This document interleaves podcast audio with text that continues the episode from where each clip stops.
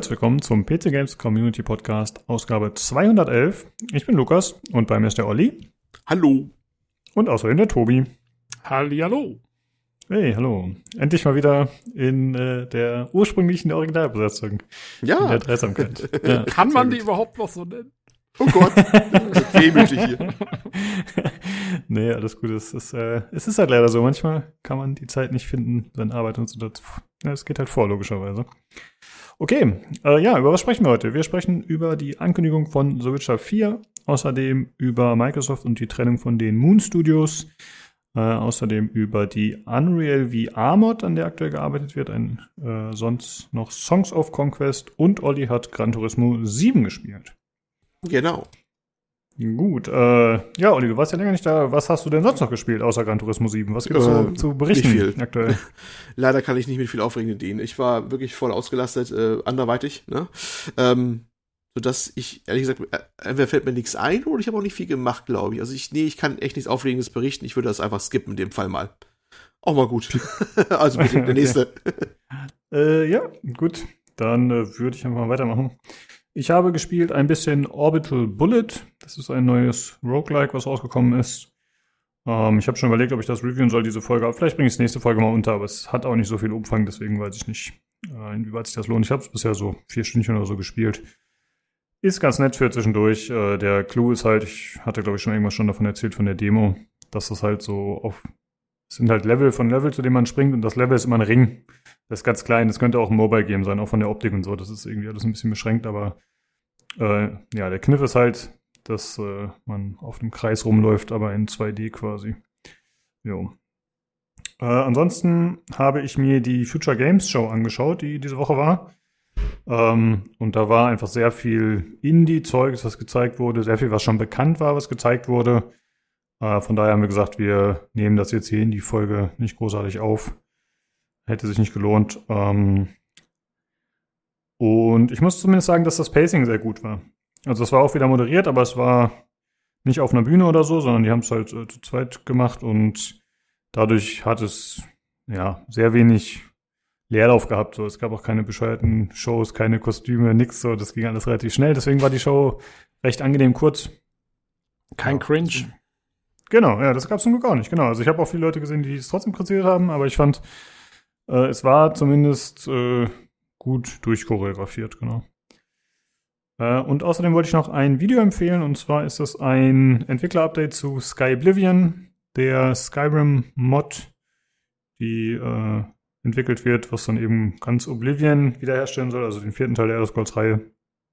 Und ja, das scheint da wieder gut voranzugehen. Ähm, ja, das verlinke ich einfach mal. Aber ich habe danach gesehen, es gibt sogar irgendwie schon drei Stunden Gameplay und so. Also es gibt äh, doch sogar deutlich mehr Material, als ich dachte schon dazu.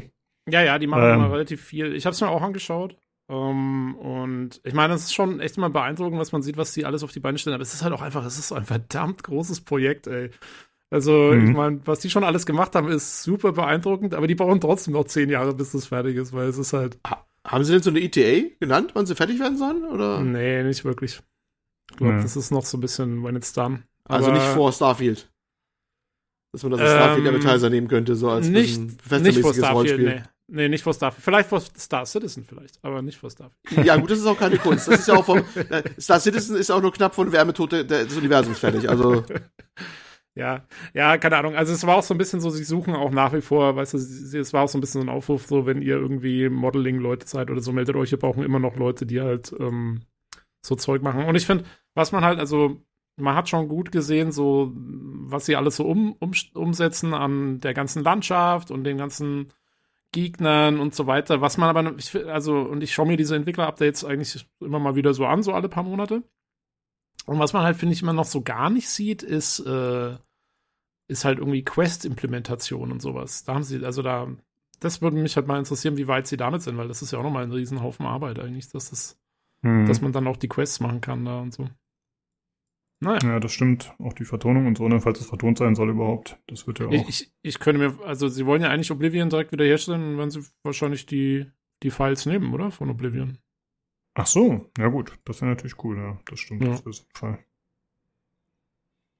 Ja, ich muss sagen, ich finde insgesamt, also ist natürlich ein blöder Kritikpunkt, aber ich finde insgesamt sieht es grafisch ein bisschen zu schlecht aus. Das ist äh, irgendwie doof von mir zu sagen, aber irgendwie gerade viele Flächen und so, da sind die Texturen, die sind mir zu eintönig, muss ich sagen. Das äh, könnte besser sein teilweise, gerade in den Außenbereichen. Ja, wobei, ich meine, Oblivion hatte halt auch den etwas cleaneren Look, sag ich mal, als Spiel. Vielleicht sehen sie das so ein bisschen als ihr, als, als äh, den Stil wieder einfangen ein. Also ich, ich finde, es sieht schon ganz gut. Ich meine, das ist, man muss halt auch sagen, weißt du, sie setzen halt Oblivion in dem Skyrim, in der Skyrim-Engine um und Skyrim ist halt auch schon wieder zwölf Jahre alt oder was, oder elf. Also, ist, ich meine, die haben, die machen ja auch schon seit zehn Jahren an dem Ding rum und das wird halt auch nicht neuer mit der Zeit. Ja. Wie, wie was, äh, es gab auch dieses andere Projekt, diese äh, Endereal, oder wie das hieß, ne? Kennt das jemand? Enderal. Hm. Oder Enderal, Enderal, Enderal, weiß ich gar nicht mehr, wie das hieß. Aber das war auch so ein Riesending, ne? Mit auch Vertonung und hast du nicht gesehen. Ja, aber das war ja was Eigenes. Die haben ja. Ja, das war was Eigenes, richtig. Gemacht, das wollte ich genau. auch noch mal Ewigkeit eigentlich, auch mal ein Pile of Opportunity, äh, ja. Das äh, war ja auch so ein mega, mega Ding, was zeigen konnte, was so ein paar Hobbyisten, in Anführungsstrichen, äh, schaffen können mit der, mit der guten alten Skyrim Engine, ne? Ja, das also, sind ja die, das hat es schon.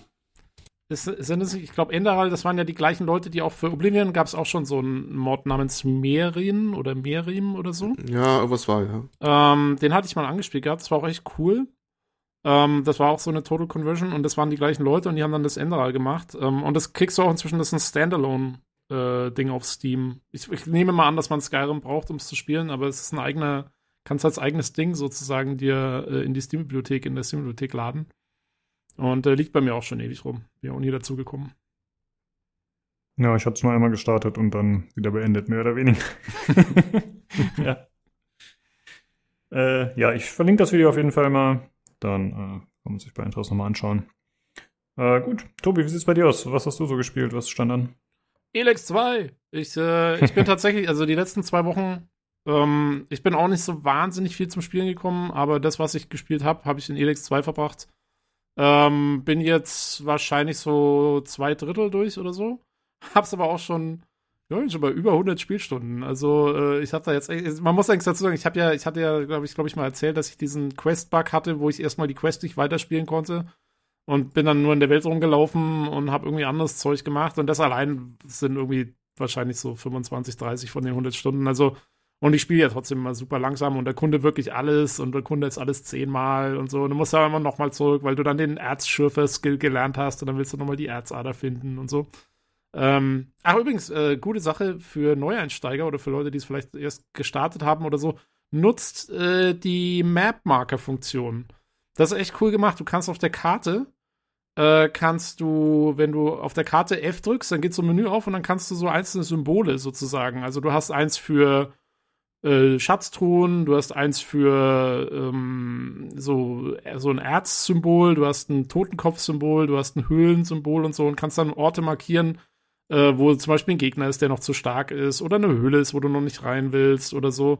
Ähm, das ist wirklich gut gemacht. Das Einzige, wie man es noch verbessern könnte, meiner Meinung nach, wäre am PC wäre natürlich cool gewesen, wenn sie dir auch noch die Möglichkeit ge gegeben hätten, wirklich Texte reinzuschreiben. Das geht nicht.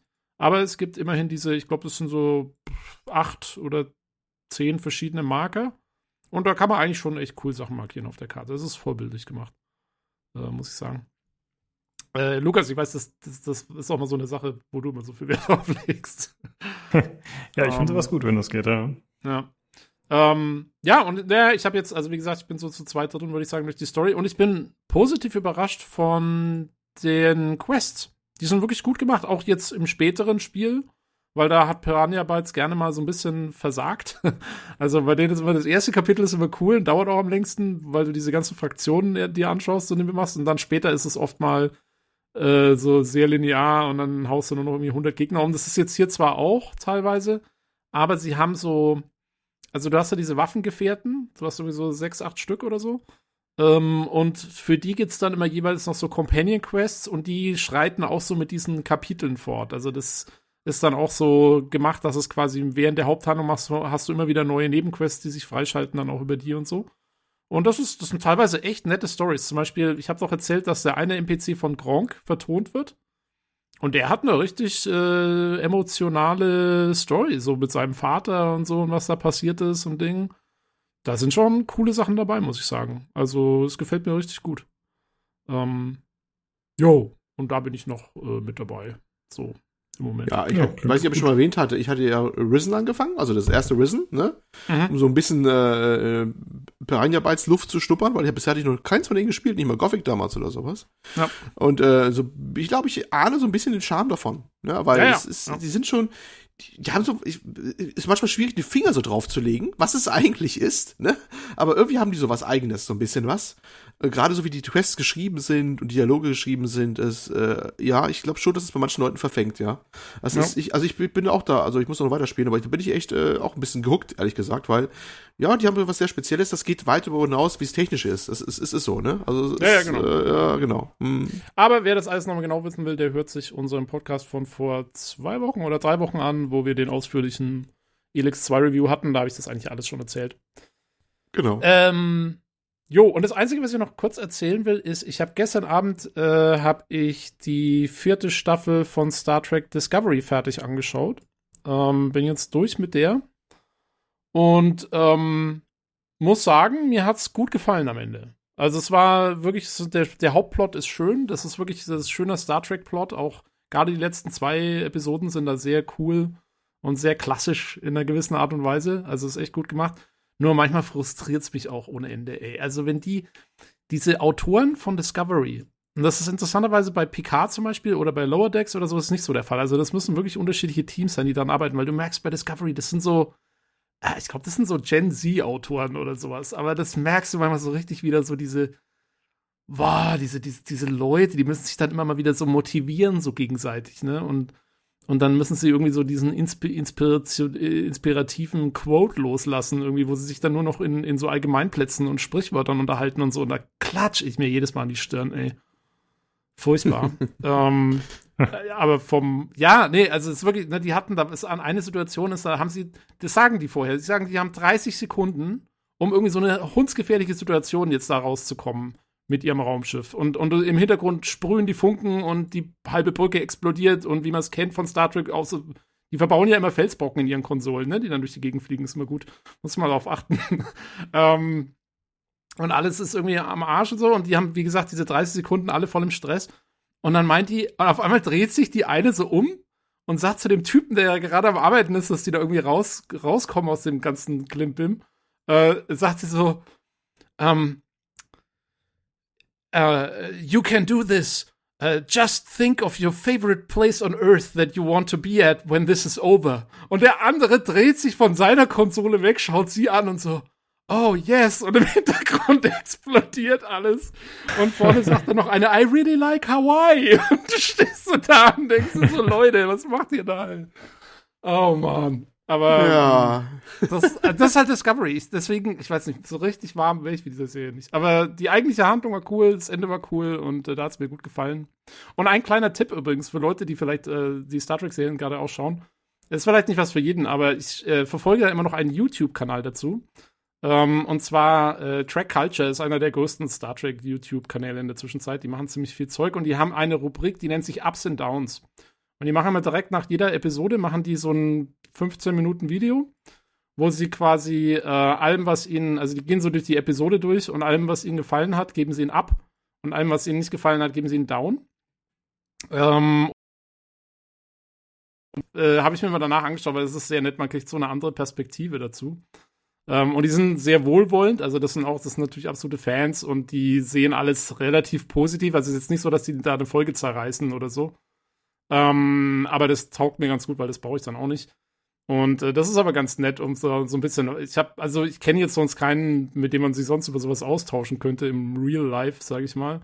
Ähm, und da kann man so ein bisschen Perspektive noch mit einholen. Und, und danach machen sie immer noch so ein, so ein Ding, wo sie die ganzen Easter Eggs und Verbindungen zu früheren Serien und sowas mit aufarbeiten. Das ist echt ganz nett. Das kann ich, äh, also wenn einer sich die Star Trek Sachen anschaut, das kann ich empfehlen. Das ist ganz, ganz witzig. Kannst du gerade nochmal den Kanalnamen wiederholen? ja, der Kanalname ist Track Culture. Mhm. Und der, äh, die Rubrik heißt Ups and Downs. Also wenn man einfach bei YouTube eingibt Ups and Downs Discovery, dann sieht man das auch direkt. Das müsste eigentlich gleich kommen. Jo, Okay. das, das ist ganz nett. Ja, ich für meinen Teil fällt mir gerade noch ein, ich habe äh, Picard angefangen zu schauen oder bis Stand letzte Woche.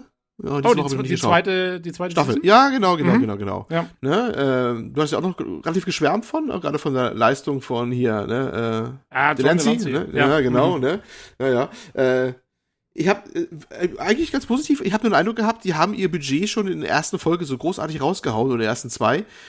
Jetzt haben sie die altbewährte Methode gemacht, äh, wir brauchen wieder, äh, kleiner Spoiler, wir brauchen wieder eine Folge auf der Erde in der Gegenwart mit Zeitreise, damit wir Geld sparen. Ja, das war ja schon im Trailer. ist, es ja. Ich habe ich hab selber auch erst die ersten zwei Folgen gesehen. Also ich bin noch gar nicht so weit. Ähm, aber äh, ja, naja, das ist halt der Star Trek-Klassiker, ne? Zeitreise in die Gegenwart zu dem Zeitpunkt, wo es gefilmt wurde. Das ja, ja, ja. äh, haben, wir, haben wir schon öfters mal gehabt. Ja. Ja, also immerhin machen sie es auch leicht selbstironisch. Es ist das gleiche Manöver, was äh, die Kirk Enterprise damals gemacht hat beim, na, wie welcher Film war das? Naja, Äh, der mit dem Weltraumwahl. Ja, mit dem Ja. Weltraumwahl, genau, der, ja, mm, genau. Also sie machen einen Slingshot um die Sonne. genau, den machen sie, den haben sie sich erinnert, dass es den gibt. Ja, genau. Sehr schön, ja. Es gibt einen Weltraumwahl. Äh, nein, aber es gibt eine Sonde, die versucht, mit Wahlen zu kommunizieren auf der Erde.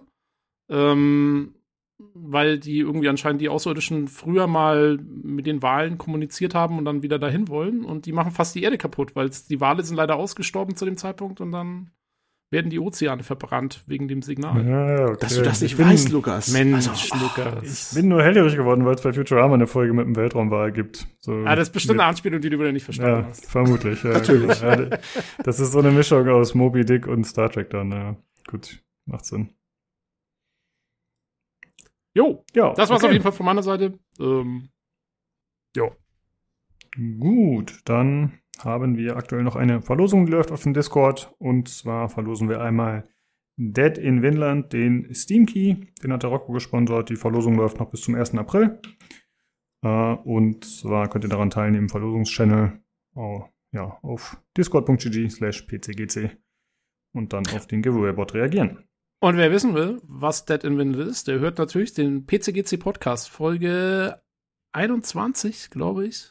Uh, Da haben wir das, krass. äh, da glaube ich, der, der Sven hat das reviewed damals bei uns. Im Ja, Ernst? genau. Komm ich gar nicht Ja. Sinn. Okay. Doch, doch, hat er. Aber aus. welche Folge das gewesen wäre, hätte ich jetzt nicht mehr gewusst. Sehr gut, Tobi. Boah. Ich schaue es nochmal nach, nicht, dass ich falsche Nummer sage. Ja. Sonst wird das darüber geschnitten. Gut. da freut der Olli sich, dass er das noch reinschneiden darf.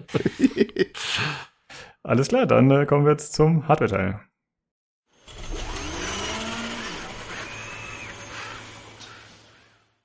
So, da bin ich wieder und bei mir ist einmal der Nino Servus. und der Jan. Ja, hi. Hallo. Äh, ja, bevor wir über Hardware-Dinge sprechen, bevor ihr über Hardware-Dinge berichtet, sprechen wir natürlich darüber, was ihr gespielt habt. Und Jan, du warst die Woche wieder fleißig, ne? Es hält sich ehrlich gesagt in Grenzen. Also ich glaube, ich habe letzte Aufräumarbeiten in Elden Ring gemacht. Ich habe äh, Quallengeschwister zusammengeführt. Ähm, ich habe noch so ein paar Dungeons erkundet, die ich irgendwie, also ich hatte, ich glaube, zwei übersehen, die habe ich mir noch kurz angeguckt und das war's.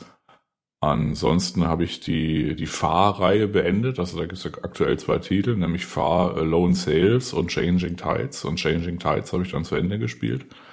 Ähm, zwischendurch hatte ich so den Eindruck, ja, es ist so, weiß nicht, fünf von sieben, weil es teilweise echt beschwerlich ist oder halt so nervig irgendwie. Da muss man wieder im Maschinenraum, muss man irgendwas verfeuern oder irgendwas. Es, ist so, es, es spielt sich so, als wenn man durch hüfthohes Wasser sich quasi so, so durchwartet. Da ist immer so ein bisschen Widerstand dabei.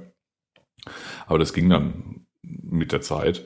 Und äh, das Ende ist eigentlich schon vom zweiten Teil dann so cool, dass ich äh, quasi von 5 von 7 dann doch irgendwie auf 120 Prozent äh, getippt bin. Und es ist auch kein großer Zeitinvest. Das Ding dauert auch nur zwei, drei Stunden oder so. Also das ist ein cooles Erlebnis. Gerade in Kombination, wenn man Teil 1 und 2 einigermaßen hintereinander spielt. Und ansonsten habe ich noch äh, Tunic oder Tunic angespielt, aber da habe ich jetzt nur so anderthalb Stunden drin oder so. Ähm, das ist so ein quasi, weiß nicht, Zelda, Souls, äh, also bedient sich an allen möglichen beliebten Videospielvorlagen. Ähm, das Interessante ist, dass man quasi überall hin kann, äh, beziehungsweise du findest Abkürzungen und auf einmal kommt man dann irgendwie, weiß ich, hinterm Baum links, äh, hinterm, äh, weiß nicht, äh, Haus raus. Man hätte von Anfang an auch dahin gehen können, aber man sieht es halt nicht, weil man nicht weiß, dass man dahin gehen kann. Man sieht es erst, wenn man da rauskommt. Und das ist so ein bisschen die Sonderlocke davon. Ansonsten hatte ich ja jetzt eigentlich zu wenig gespielt, um jetzt irgendwie tatsächlich irgendwie ein Urteil zu machen. Ich habe nicht mehr die erste Aufgabe. Die erste Aufgabe ist Dark Souls. Mhm. Du musst zwei Glocken oder zwei Dinger musst du so zum Schwingen bringen. Und da habe ich erst eins davon. Und im zweiten war ich jetzt irgendwie eine halbe Stunde lang zu dumm, irgendwie zu finden, wie es den Weg dahin geht. Aber weiß nicht, vielleicht wenn ich starte oder so, fällt es mir wie Schuppen von den Augen und es geht dann smooth weiter. Das weiß ich jetzt nicht. Ja, das war, ja. was ich gespielt habe. Ja, ja, ich bin relativ äh, neugierig auf Tunic. Ähm, deswegen hatte ich gehofft, du kannst uns mehr erzählen, aber wenn du jetzt noch nicht so lange gespielt hast.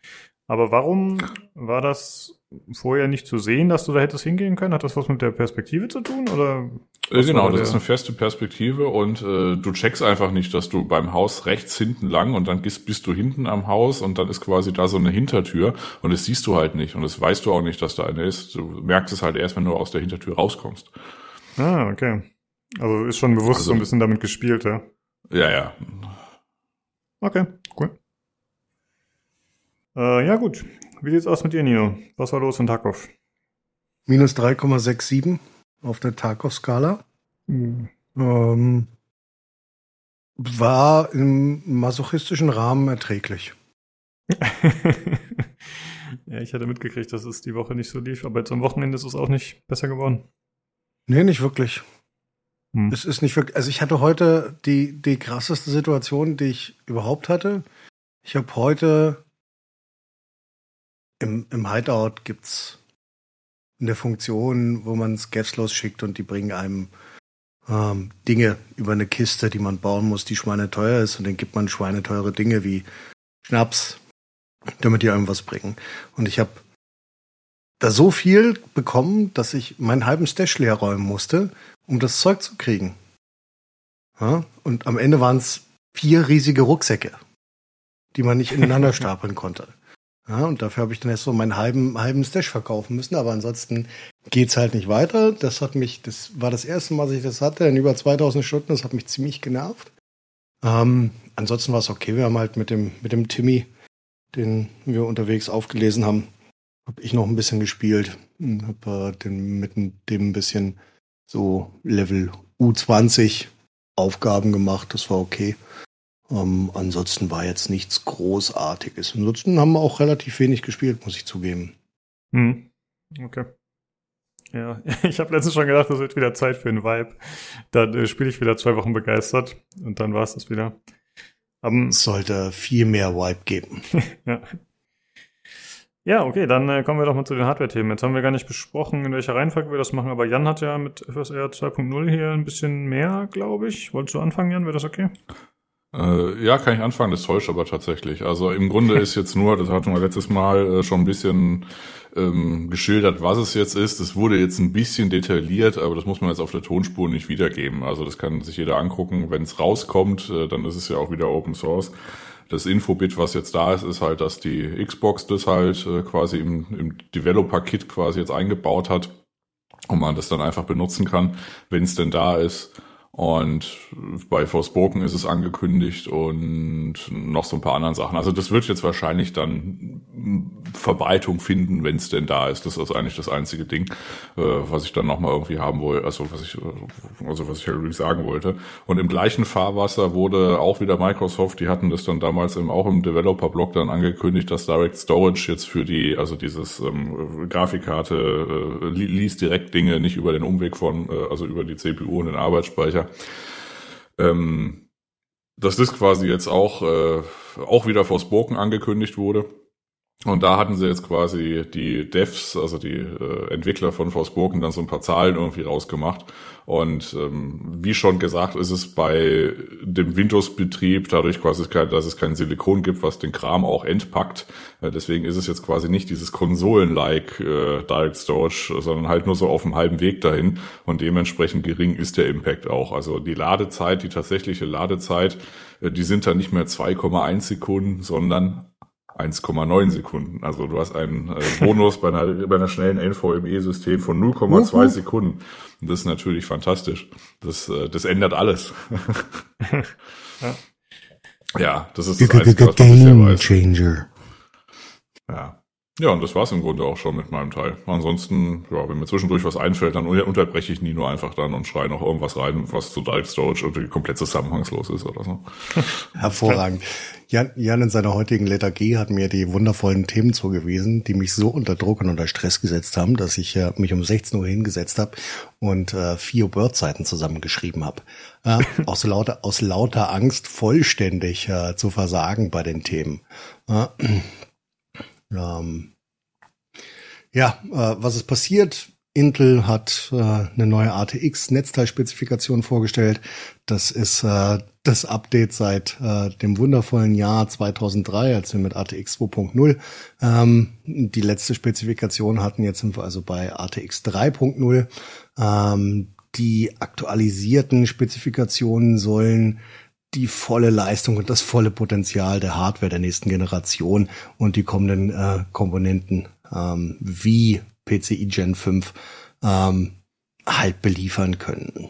Ähm, da, hinzu kommt noch, dass es eine neue Spezifikation für das ATX 12 Volt Rail gibt, ähm, damit wir mit diesem Strom auch ein bisschen effizienter umgehen können zu den wichtigsten Neuerungen, die das an oder die dieses komplette System angeht, ist ein, ein neuer 12 Volt High Power Anschluss ähm, geplant, ähm, der die meisten, wenn ich so zukünftigen PCI 5.0 Desktop Desktop Add-in Karten, also zum Beispiel Grafikkarten mit Strom versorgen soll. Dieser neue Anschluss liefert dann bis zu 600 Watt. Und zwar an jede PCI 5.0 Karte, die damit voll angeschlossen ist. Und enthält dazu auch noch Seitenbandsignale, die dem Netzteil ermöglichen, Leistungsgrenzen an die Karten zu kommunizieren. Ähm, das ist aktuell noch nicht so. Ähm, die neuen Richtlinien beziehungsweise die neuen Spezifikationen spiegeln ähm, das Excursion Limit wieder. Das bedeutet, ähm, sie können ähm, all das tun, was 2021, ich glaube November, wurden die Spezifikationen für PCI 5.0 ähm, freigegeben beziehungsweise beschlossen. All das kann da, kann da rein und können diese ähm, Richtlinien auch wiedergeben. Ähm, ansonsten gibt's noch Strompar Stromsparfunktionen, die vor allen Dingen bei Small Form Factor Systemen relevant sind.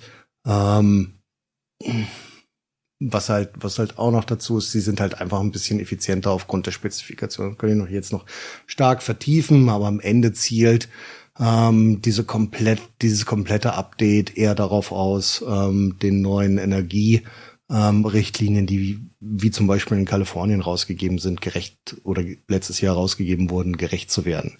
Sind dann mit ein bisschen mit ein bisschen weniger Verlustleistung Leistung einfach ein bisschen ähm, effizienter, was das angeht. Jan, möchtest du dazu noch was sagen? Äh, nö, nicht so wirklich. Also für den Endkunden oder für uns äh, quasi als äh, Privatnutzer für irgendwelche Spielesysteme ist das die größte Änderung wahrscheinlich dieser High Power Connector für Grafikkarten, mhm. weil äh, wenn jetzt quasi Grafikkarten kommen, die irgendwie, weiß ich, nördlich die 450 Watt irgendwie Strom verbrauchen, dann sieht es einfach blöd aus, wenn man vier, äh, vier 8-Pin PCI-Stecker irgendwie drin hat. Ähm, äh, oder halt, weiß ich, ich glaube drei jetzt. Ne? Was kann denn der 8 Kann der 150? Der kann ah, 150. Kommt ja. drauf an. Ja, ja. Na, wie auch immer. Auf jeden Fall, das reduziert sich dann tatsächlich. Also du hast dann jetzt nicht mehr irgendwie, weiß ich, so eine Batterie irgendwie an äh, Stromversorgung, irgendwelchen Kabeln, sondern du hast dann quasi ein, ein dickes, fettes Kabel mit einem verhältnismäßig großen Stecker, wo dann halt einfach 600 Watt durchgehen. Theoretisch. Also ist auch, ja. Ein bisschen also nicht nur theoretisch sollte ja. da tatsächlich so sein. Also die 3090 Ti soll, also kommt auch mit einem Adapter für drei 8-Pin, äh, für drei 8-Pin-Anschlüsse. Dann weißt du, was da durchgeht. Ähm, gibt schon, MSI hat ähm, zwei Desktop-Systeme auf den Markt gebracht, den Creator P100A und das MPG Trident AS die beiden mit äh, 12 Gen Intel Prozessoren daherkommen und den entsprechenden Netzteilen. Ansonsten gibt's noch nicht wirklich viel. Der Rest soll so ja, im Laufe des Jahres 2022 Gen Q3 ähm, auf den Markt kommen. Ich bin gespannt. Ähm, ah, ich habe die zweite Frage. Bitte. Äh, Jan meinte ja gerade schon, dass es eigentlich für den Endnutzer jetzt nicht so wichtig ist, Zumindest habe ich das so verstanden, abseits der Optik. Also ist es auch in Zukunft erstmal nichts, was man nicht braucht, wenn man nicht ein super Enthusiast ist? Oder wie ist das einzuschätzen? Die grundsätzlichen Stecker werden halt andere sein zukünftig. Also alles, was nicht unbedingt in der nächsten, aber spätestens in der übernächsten Generation kommt, ähm, wird einfach andere Steckverbindungen physisch benötigen. Hm, okay. Also ist es dann quasi nicht mehr abwärtskompatibel mit alten Grafikkarten zum Beispiel? Mit großer Wahrscheinlichkeit. Ich will mich da nicht zu sehr aus dem Fenster lehnen, weil ich das nicht mit hundertprozentiger Sicherheit sagen kann, weil irgendjemand immer irgendwas findet, wie man irgendwas tun kann, was man nicht tun sollte. ähm, aber grundsätzlich wird es, ich gehe davon aus, und Jan springt gerne rein, spätestens in zwei Generationen so sein, dass der ähm, dass der ATX-Standard einfach ähm, einmal überholt ist und wir uns dann tatsächlich einmal tatsächlich neue ähm, ja, GPUs kaufen müssen, wenn wir einmal upgraden wollen, was die physische Hardware angeht. Aber muss halt auch immer noch sagen, bei mir tut ein 14 Jahre, 15 Jahre altes äh, 1000 Werten Netzteil sein, sein Werk und das hervorragend mit einer 3090. Ähm, deswegen ist das für mich ziemlich entspannt. Also wenn man da einmal, einmal was Gutes kauft, hält dann das im Normalfall für eine ganze Weile. Ja, okay, danke. Ja, also es gibt dann wahrscheinlich so eine Übergangszeit, wo es so, weiß nicht, mal bei Produkt B und bei Produkt C irgendwelche Adapter ließ irgendwie dabei liegen. Aber ähm, ja, wie gesagt, wie Ihnen schon sagte, wir spätestens in der übernächsten Generation wird es wahrscheinlich so sein, dass sowohl Netzteile als auch Grafikkarten einfach den neuen Stecker benutzen. Okay. Ja. Gut. Ähm, die nächste große Sache, und da müsst ihr mich dann einbremsen, wenn ich anfange zu viel zu erzählen. Ähm, weil das ist eigentlich gar nicht so interessant für den Consumer, ist aber am Ende ähm, eine rel relativ große Sache. Und zwar hat Nvidia auf seiner eigenen GPU Technology Conference, der GTC, Details zu seiner Hopper-Architektur und dem damit kommenden Nvidia H100 ähm, ich nenne ihn für die Einfachheit der deutschen Sprache den H100 Grafikprozessor enthüllt. Ähm, wir wissen schon länger, dass sie daran arbeiten und dass die nächste Generation so langsam kommen wird, aber das war das erste Mal, dass wir tatsächlich konkrete Angaben dazu erhalten haben. Ähm, die Hopper-Architektur ist nicht zu verwechseln mit der ADA bzw. Lovelace-Architektur, die für den Consumer-Markt kommen kann, soll, sondern das ist ein für Supercomputer produzierter Chip. Ähm, dieser wird die Am den Ampere A100 Chip ablösen, der noch gar nicht so alt ist und tatsächlich in den meisten großen, großen Serverfarmen immer noch der Vorgänger der Volta V100 arbeitet. Ähm, aber die müssen halt nachziehen, weil vor allen Dingen ähm, AMD sein, oh, jetzt muss ich nachdenken, Instinct MI 250 und 210 und 250X vorgestellt habe, wo wir wirklich im, im High-Power-PC-Bereich äh, uns bewegen, der für Consumer relativ uninteressant ist. Also wie gesagt, 100 Schwerpunkt Supercomputer, KI-Funktionen, ähm, unglaublich viele Updates im Vergleich zum aktuellen ähm, 100, die hauptsächlich darauf abzielen, neue Leistungs- und Effizienzniveaus zu erreichen. Ähm, der H100 verfügt im Gegensatz zu dem absolut lächerlichen A100 äh, der nur 54 Milliarden Transistoren hat, ähm, acht, über 80 Milliarden ähm, dementsprechend. Und ist im ähm, speziellen und das habe ich nicht ganz verstanden, da muss ich noch mal tiefer reingehen, ähm, ist also ein spezieller Fertigungsprozess von TSMC und zwar der 4N-Prozess, der anscheinend nicht zu verwechseln ist mit dem N4 4-Nanometer-Prozess.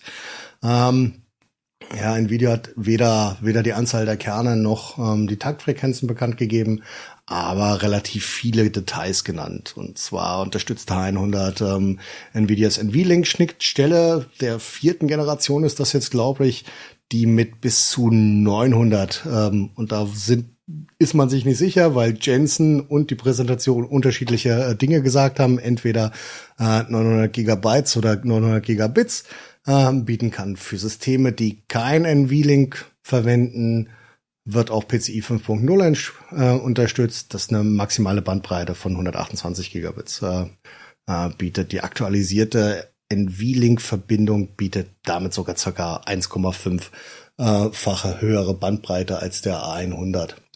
Ähm, PCI 5.0 logischerweise doppelt so schnell wie PCI 5.4.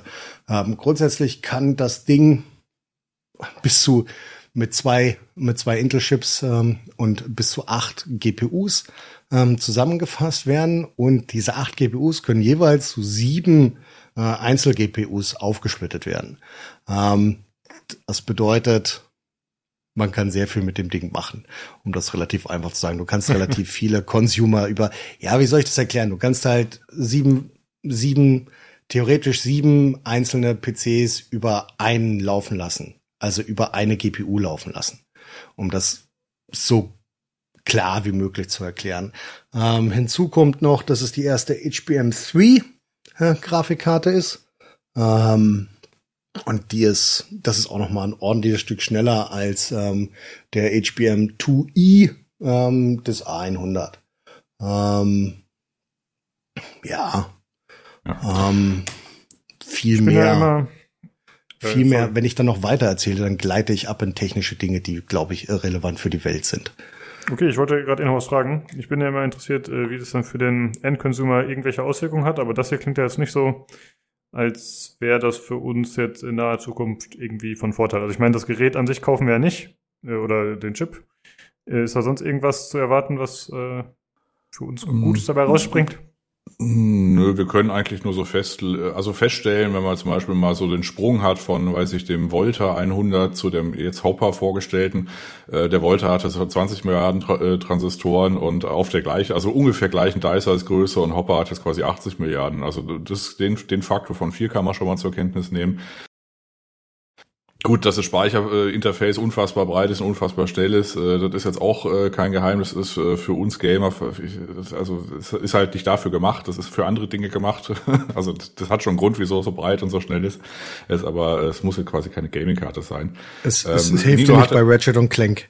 Sagen wir so. Also ja. Nino hat aber zwischendurch irgendwie gesagt, PCI 5.4, das gibt's natürlich nicht, er meinte natürlich 4.0 und 5.0. Also da ja. ist es ja immer so, dass quasi die, bei jeder Schnittstellen-Update verdoppelt sich, äh, verdoppelt sich halt die, äh, die Geschwindigkeit dieser Schnittstelle. Ähm, nee, und ansonsten eigentlich nur kann man zur Kenntnis nehmen, dass äh, quasi sobald äh, AMD was rausbringt äh, und Nvidia was rausbringt, äh, dass quasi äh, Konkurrenz das Geschäft belegt, äh, also be belebt und nicht belegt. Und äh, das ist eigentlich so die äh, Kenntnis, die man so haben kann. Also das Gute ist, wenn man quasi mehrere Teilnehmer an, an, an so einem Markt hat. Das ist jetzt nicht der Gaming-Markt, aber das ist am Gaming- und CPU-Markt ja genau das Gleiche. Ähm, dass quasi der eine immer vor dem anderen sein will und das ist halt gut für uns. Ja. Und das ist jetzt eine andere Front, die uns jetzt halt nicht direkt betrifft, aber die man mal ab und zu zur Kenntnis nehmen kann, so von den äh, äh, von den äh, von den Zahlen her, ähm, weil das ist so ein bisschen ähnlich, was uns quasi jetzt auch mit den Grafikkarten blüht. Also wenn man jetzt vom äh, Ampere 100 geht auf den Hopper 100, äh, da verdoppeln sich auch so ungefähr das, was so an CUDA-Cores auf dem auf dieser Dice heißt irgendwie herumfliegt. Und diese Kategorie, die haben wir quasi auch bei den Grafikkarten. Also das das nächste, was jetzt an Grafikkarten rauskommt, das wird nochmal irgendwie eine andere Dimension haben, was da quasi an äh, an klitzekleinen Rechenkernen äh, quasi für Grafikoperationen zu, für, zur Verfügung steht. Dementsprechend werden sie wahrscheinlich auch deutlich mehr Strom verbrauchen. Also sprich, man kann sich das äh, aktuelle Line-up äh, so vorstellen, wie das halt so ist.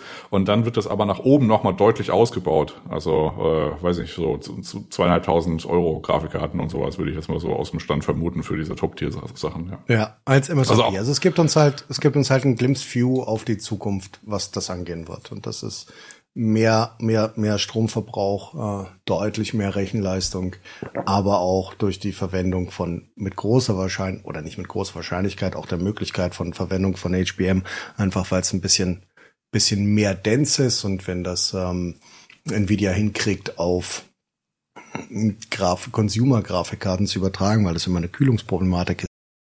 Die Karten blub blub blub, äh, viel gelabert zwischendurch. Ähm, also es was es uns am Ende sagt, ist, es wird teurere, schnellere und äh, stromhungrige Grafikkarten in Zukunft geben, um das ganz einfach zusammenzufassen. Mhm, okay. Das, was für uns relevant ist, aber es hat jetzt weniger was mit Hopper zu tun. Das ist quasi, da können wir uns dann nächste Woche drüber unterhalten, wenn der offizielle Release da ist, wo äh, quasi, äh, weiß ich, so ein paar Karten irgendwie das Licht der Öffentlichkeit äh, erblicken.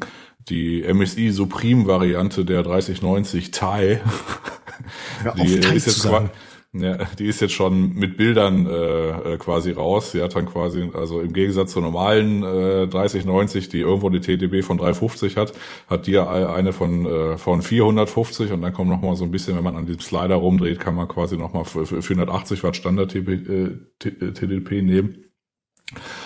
Ähm, ja, und dann sieht man schon den Kühler und der Kühler, der streckt sich dann über drei Slotbränden und da ist nach da drüber hinaus ist auch noch so eine leichte Wölbung. Also das heißt, ich sag mal so eine so ein lockeres dreieinhalb Slot Design. Hm. ja. Also es ist Zeit für weitere Gyrospieße, um die Grafikkarte da oben zu halten, damit sie sich nicht aus dem Mainboard wegbricht. Ein Gerüst aus Gyros-Spießen mit schönen Streben. Ja, aber ich glaube, ich glaube, da kannst du mit der Abwärme mittlerweile auch so langsam dein Gyros tatsächlich braten. okay, ja, gut, das, Idee. Äh, ja, das sind natürlich dann so andere Sachen. Also sprich, wenn man sich erstmal so ein, ja, so ein Prügel mit, äh, weiß nicht, 400 Watt Verlustleistung in den Kasten hängt, dann ist es natürlich blöd, wenn man, äh, weiß nicht, so ein, ja, so ein Glasaquarium hat, äh, ohne irgendwie Lüf also ohne irgendwie Löcher und Lüfter. Also da äh, hört es wahrscheinlich relativ schnell auf, irgendwie gemütlich zu werden. Da muss man dann schon irgendwie ein Case haben, was irgendwie sowas, äh, sowas hat wie Airflow, weil das muss ja irgendwo hin, diese 450 Watt. Ja, gut. Dann äh Schauen wir noch Aber dazu später Woche. mehr. genau. ja, perfekt. Dann äh, wie immer danke, dass ihr da wart. Und dann würde ich sagen, hören wir uns nächste Woche wieder zum Hardware-Teil. Macht's gut. Tschüssi. Reingehauen.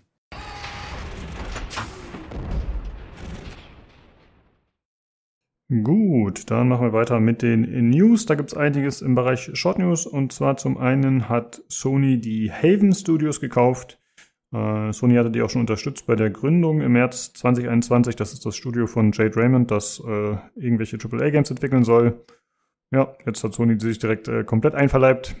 Dann gibt's noch diverse Verschiebungen, und zwar zum einen Suicide Squad Kills the Justice League wurde verschoben auf Frühling 2023 und Sons of the Forest, also äh, The Forest 2 quasi, wurde verschoben auf Oktober 2022. Äh, dann gibt es noch was Neues bezüglich der Stalker 2 Entwicklung. Und zwar gibt es jetzt äh, Berichte, die sagen, dass der Entwickler GSC nach Prag umzieht, weil die in der Ukraine sitzen. Äh, das ist jetzt wohl der aktuelle Plan.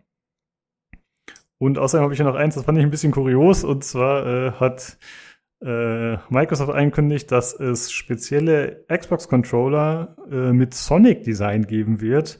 Äh, also dann entsprechend blau für Sonic und rot für Knuckles. Aber das Besondere ist, diese Controller sind mit Felle überzogen. Mm. Ja, da wollte ich mal wissen, äh, was haltet ihr von Olli? Was meinst du? Kann man damit gut spielen? Ist das eine sinnvolle Geschichte?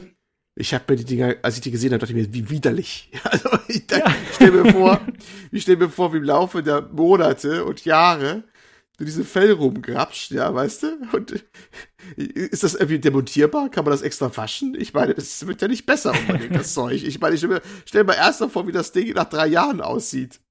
Alter Falter. Das der läuft wahrscheinlich. Natürlich der, der musste einfangen, die Controller zwischendurch, wenn er wegläuft. Also. wie so ein Tribbel. Ja, man kann natürlich Chips essen, ne? dann kann man die schön am Controller eben abwischen. Das, die Hände, das ist natürlich praktisch.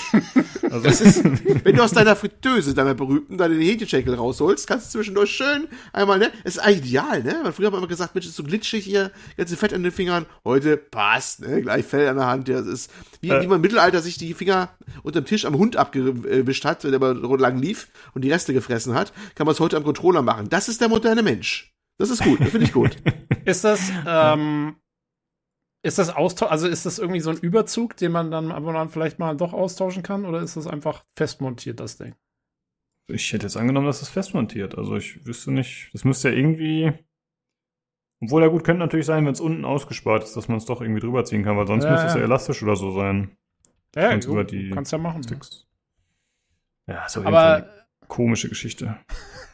Ja, muss dann immer mit so einer, mit so einer Fellbürste, muss es seinen Controller Diese Rolle. ja, genau, mit so einem Fussel, mit so einem Fusselroller.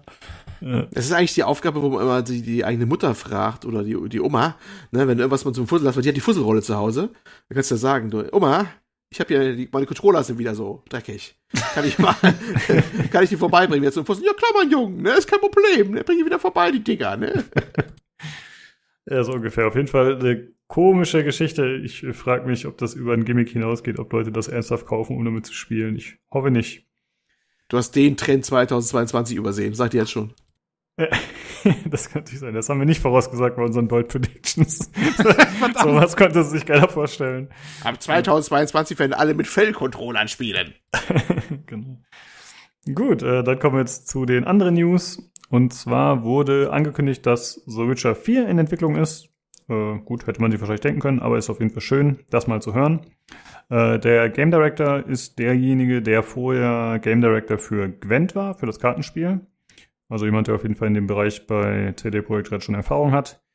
Äh, was tatsächlich überraschend war, und ich glaube, das war so ein Grund, warum sie es überhaupt angekündigt haben, dass sie jetzt eine Partnerschaft mit Epic Games haben. Und zwar in erster Linie dadurch, dass sie die Unreal Engine 5 nutzen werden, äh, anstatt die Red Engine. Also sie haben schon gesagt, sie werden für Cyberpunk natürlich weiterhin die bekannte Engine benutzen, aber für The Witcher 4 dann eben nicht. Und dass sie überhaupt sagen müssen, dass sie überhaupt sagen müssen, ne? Ja, nee, wir werden Cyberpunk umbauen auf Unreal 5, bestimmt, ne? Klar, äh, also, Ey, vielleicht wird's helfen.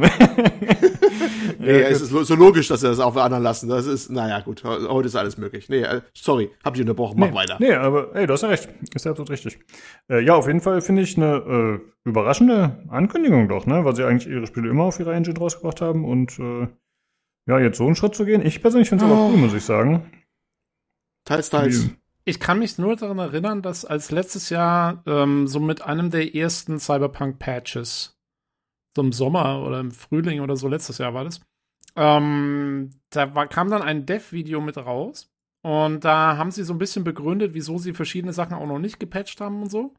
Und da meinte einer der Devs, weiß ich noch, da meinte einer so, ja, es gibt auch bestimmte Sachen, die können wir nicht so einfach machen, weil diese ganze Engine läuft eh schon auf Anschlag. Also das ist eh schon alles so ein bisschen mit der heißen Nadel noch zusammengestrickt und so und auf Kante genäht. Und weiß ich nicht, vielleicht sehen sie ein, dass es schwierig ist, das selber zu unterhalten und dann halt lieber Unreal. Ja, ich vermute schlicht und ergreifend, äh, wie du sagtest, die, die haben gemerkt, die Engine müsste komplett umgebaut werden wahrscheinlich oder neu gemacht werden, damit sie wieder zeitgemäß sind. Also standen sie wahrscheinlich vor der Wahl, entweder wir machen eine ganz neue Generation unserer eigenen Engine von, von Grund auf, das ist wieder nach neuesten Gesicht, äh, Erkenntnissen quasi neu einmal aufbauen, komplett. Das kostet Zeit, Geld und Kraft, das zu tun. Und dann hast du ja immer noch das praktische Problem, es ist vielleicht eine andere Landschaft heute auch auf dem Arbeitsmarkt, als es noch vor ein paar Jahren ist. Du musst die Leute ja selber alle ranzüchten, die das dann entwickeln können. Ne? Das ist ja dann alles in-house, was du dann hast. Und äh, es dürfte einfacher sein, Leute zu kriegen mit Unreal-Erfahrung, weil es sich mit, immer mehr und mehr durchsetzt, die dann äh, erstmal überhaupt kriegen kannst auf dem Arbeitsmarkt, als äh, Leute zu kriegen mit halbwegs Universalwissen, die dann selber schulst auf der eigenen Engine, die dann erst dann, weiß nicht, in ein Jahr oder so einsatzbereit sind für richtig gute Sachen oder sowas. Weiß nicht, kürzer oder länger, ist ja egal, aber es dauert Zeit. Und da haben sich halt mal wahrscheinlich mal ganz tief in die Augen geguckt gegenseitig, haben gesagt, na wollen wir es machen, wollen wir unsere eigene absägen. Und dann hieß es irgendwann nochmal, ja, ist wahrscheinlich besser. Vielleicht die andere Engine erweitern um Punkte, die sie noch nicht hat, das kann ja sein. Da kann man vielleicht seine eigenen Sachen, eine Expertise reinsetzen, das macht dann Sinn. Da hat vielleicht ja, Epic was von auf dem Rückkanal, dass das irgendwie Sinn macht quasi, ne? Und das ist vielleicht der Weg, den man eher gehen wird heute. Das ist ja eine Sache, die man auch vielleicht, oder was heißt vielleicht, da hat man ja auch Piranha Bytes vorgeworfen, die das genau nicht machen wollen, die immer noch auf ihre eigene schwören aus diversen Gründen. Ja, das ist ja, glaube ich, auch ein andere. Naja, muss jeder für sich selber letztlich entscheiden. Jeder hat seine guten Gründe und bei bei den, bei den Polen hätte ich beinahe gesagt, ne? bei CD Projekt Red hat man jetzt halt gesagt, naja, ist der Punkt ist, jetzt ist das Punkt gekommen, einen Switch zu machen. Ja, das macht wahrscheinlich Sinn, das ja. unserer Sicht her. Und ja, ist, wenn wir gucken, was daraus wird. Ich sage, eine Seite ist es äh, wie traurig, weiß ich nicht, aber so ein bisschen Vielfalt und, und Eigenentwicklung ist natürlich auch ganz interessant und schön und äh, auf, auf der anderen Seite, ja, macht wahrscheinlich auch einfach Sinn. Ne? Also es ist, man hat ja gesehen, dass die dass die alte Engine auch ihre Limitationen hat und sowas und dass es nicht mehr so weitergehen kann wahrscheinlich auch. Das wird man wahrscheinlich bei anderen auch anvermuten, aber naja, ist es halt. Ist auch, ist ja auch müßig darüber zu diskutieren, aber die Gründe sind, glaube ich, relativ klar, warum man es macht. Ja, ganz ehrlich, ich finde es gar nicht so schade, ähm, wenn nicht mehr jedes Studio versucht, seine eigene Engine zu machen, weil ich glaube einfach, das ist, ähm, also ich glaube, wir kriegen bessere Spiele, wenn Engines äh, weit verbreitet verwendet werden. Weil es ist im Prinzip, du hast halt so viele Vorteile davon, wie du sagst, die, die Entwickler können auch eher mal zwischen Studios wechseln und mit der gleichen Engine weiterarbeiten und die Engine selber bekommt vielleicht Features dazu, die von einzelnen Leuten beigesteuert werden und so. Und, ähm, und bei Unreal ist es ja nur auch so, dass es wirklich sehr einfach zu bekommen ist, auch für Hobbyleute.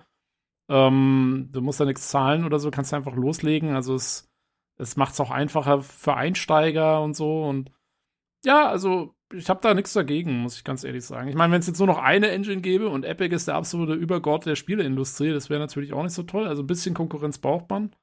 Aber äh, gerade jetzt für so ein Studio wie CD Projekt Red, ich meine, die sind zwar riesig, ähm, aber ich glaube, sie sind halt riesig in dem Bereich, auf den sie sich da fokussieren. Und ja, wenn die halt sagen, sie haben jetzt nicht die Ambitionen, groß in den Technikbereich was zu machen, sie wollen lieber Spiele machen und kreativ sein, dann finde ich das voll okay. Also da kann ich mich total gut mit anfreunden.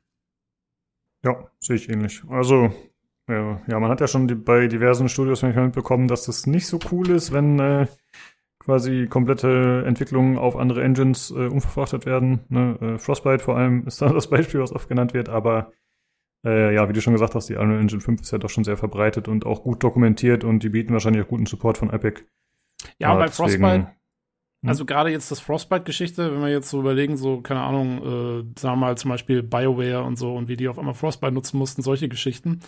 Ähm, da war es ja nicht, das war ja nicht die Entscheidung des Studios, das war ja die Entscheidung von EA. So, alle nutzen jetzt Frostbite und das war ja gegen die Entwickler. In dem Fall habe ich eher so das Gefühl, dass sich die, die Leute dort selber angeschaut haben, wie Olli sagt, und, und, und dann gesagt haben, hier lohnt sich das nicht wirklich. Also, weißt du, das, das wirkt für mich so, als kommt es eher aus dem technischen Verständnis raus, als darüber hm. hinweg, sag ich mal. Ähm, was ja. ja. dann okay ist. Genau, ja, ja, hoffen wir, dass sich das bewahrheitet. Und vielleicht auch mit dem Hinblick darauf, dass man ja auch immer die ganzen Portierungen machen will auf die Konsolen. Und das ist letztes Mal ja auch nicht so doll gelaufen, ne? Mit dem Down, also diesen, dass der PC ähm, Lead-Plattform war und dann muss man die Konvertierung auf Xbox One und PS4 machen. Wir erinnern uns an das Cyberpunk-Drama, ne? Äh, gut, man wird jetzt auf die äh, jetzige Last-Scan wahrscheinlich keine Sachen mehr machen, das ist klar. Aber vielleicht denkt man sich auch, die Unreal Engine ist bewährt darauf, auch auf Konsole zu laufen. Das ist definitiv so, was man so hört. Also bin ich, bin ich überzeugt von, was ich so gehört habe. Und dass man sich denkt, ja, dann sparen wir uns auch da dem. Es ist, es bleibt Optimierungsarbeit zwar übrig, aber wir müssen nicht darum kämpfen, dass die Engine als solche auch auf den Konsolen immer läuft und sowas. Das machen andere für uns zu großen Teil. Vermute ich mal, dass auch durchaus eine Rolle spielen könnte. Ja. Genau, ja. Ansonsten, äh, ich hatte direkt so ein bisschen Angst, oh, gibt es da vielleicht eine äh, Exklusivität für den Epic Game Store oder irgendeine Kooperation, die dafür sorgt, dass äh, Steam da ausgeschlossen wird oder so.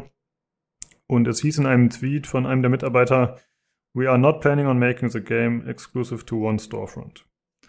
Aber da würde ich mal, äh, ja, vorsichtig sein. Ne? Also das heißt ja erstmal nicht viel. Wir planen das aktuell nicht.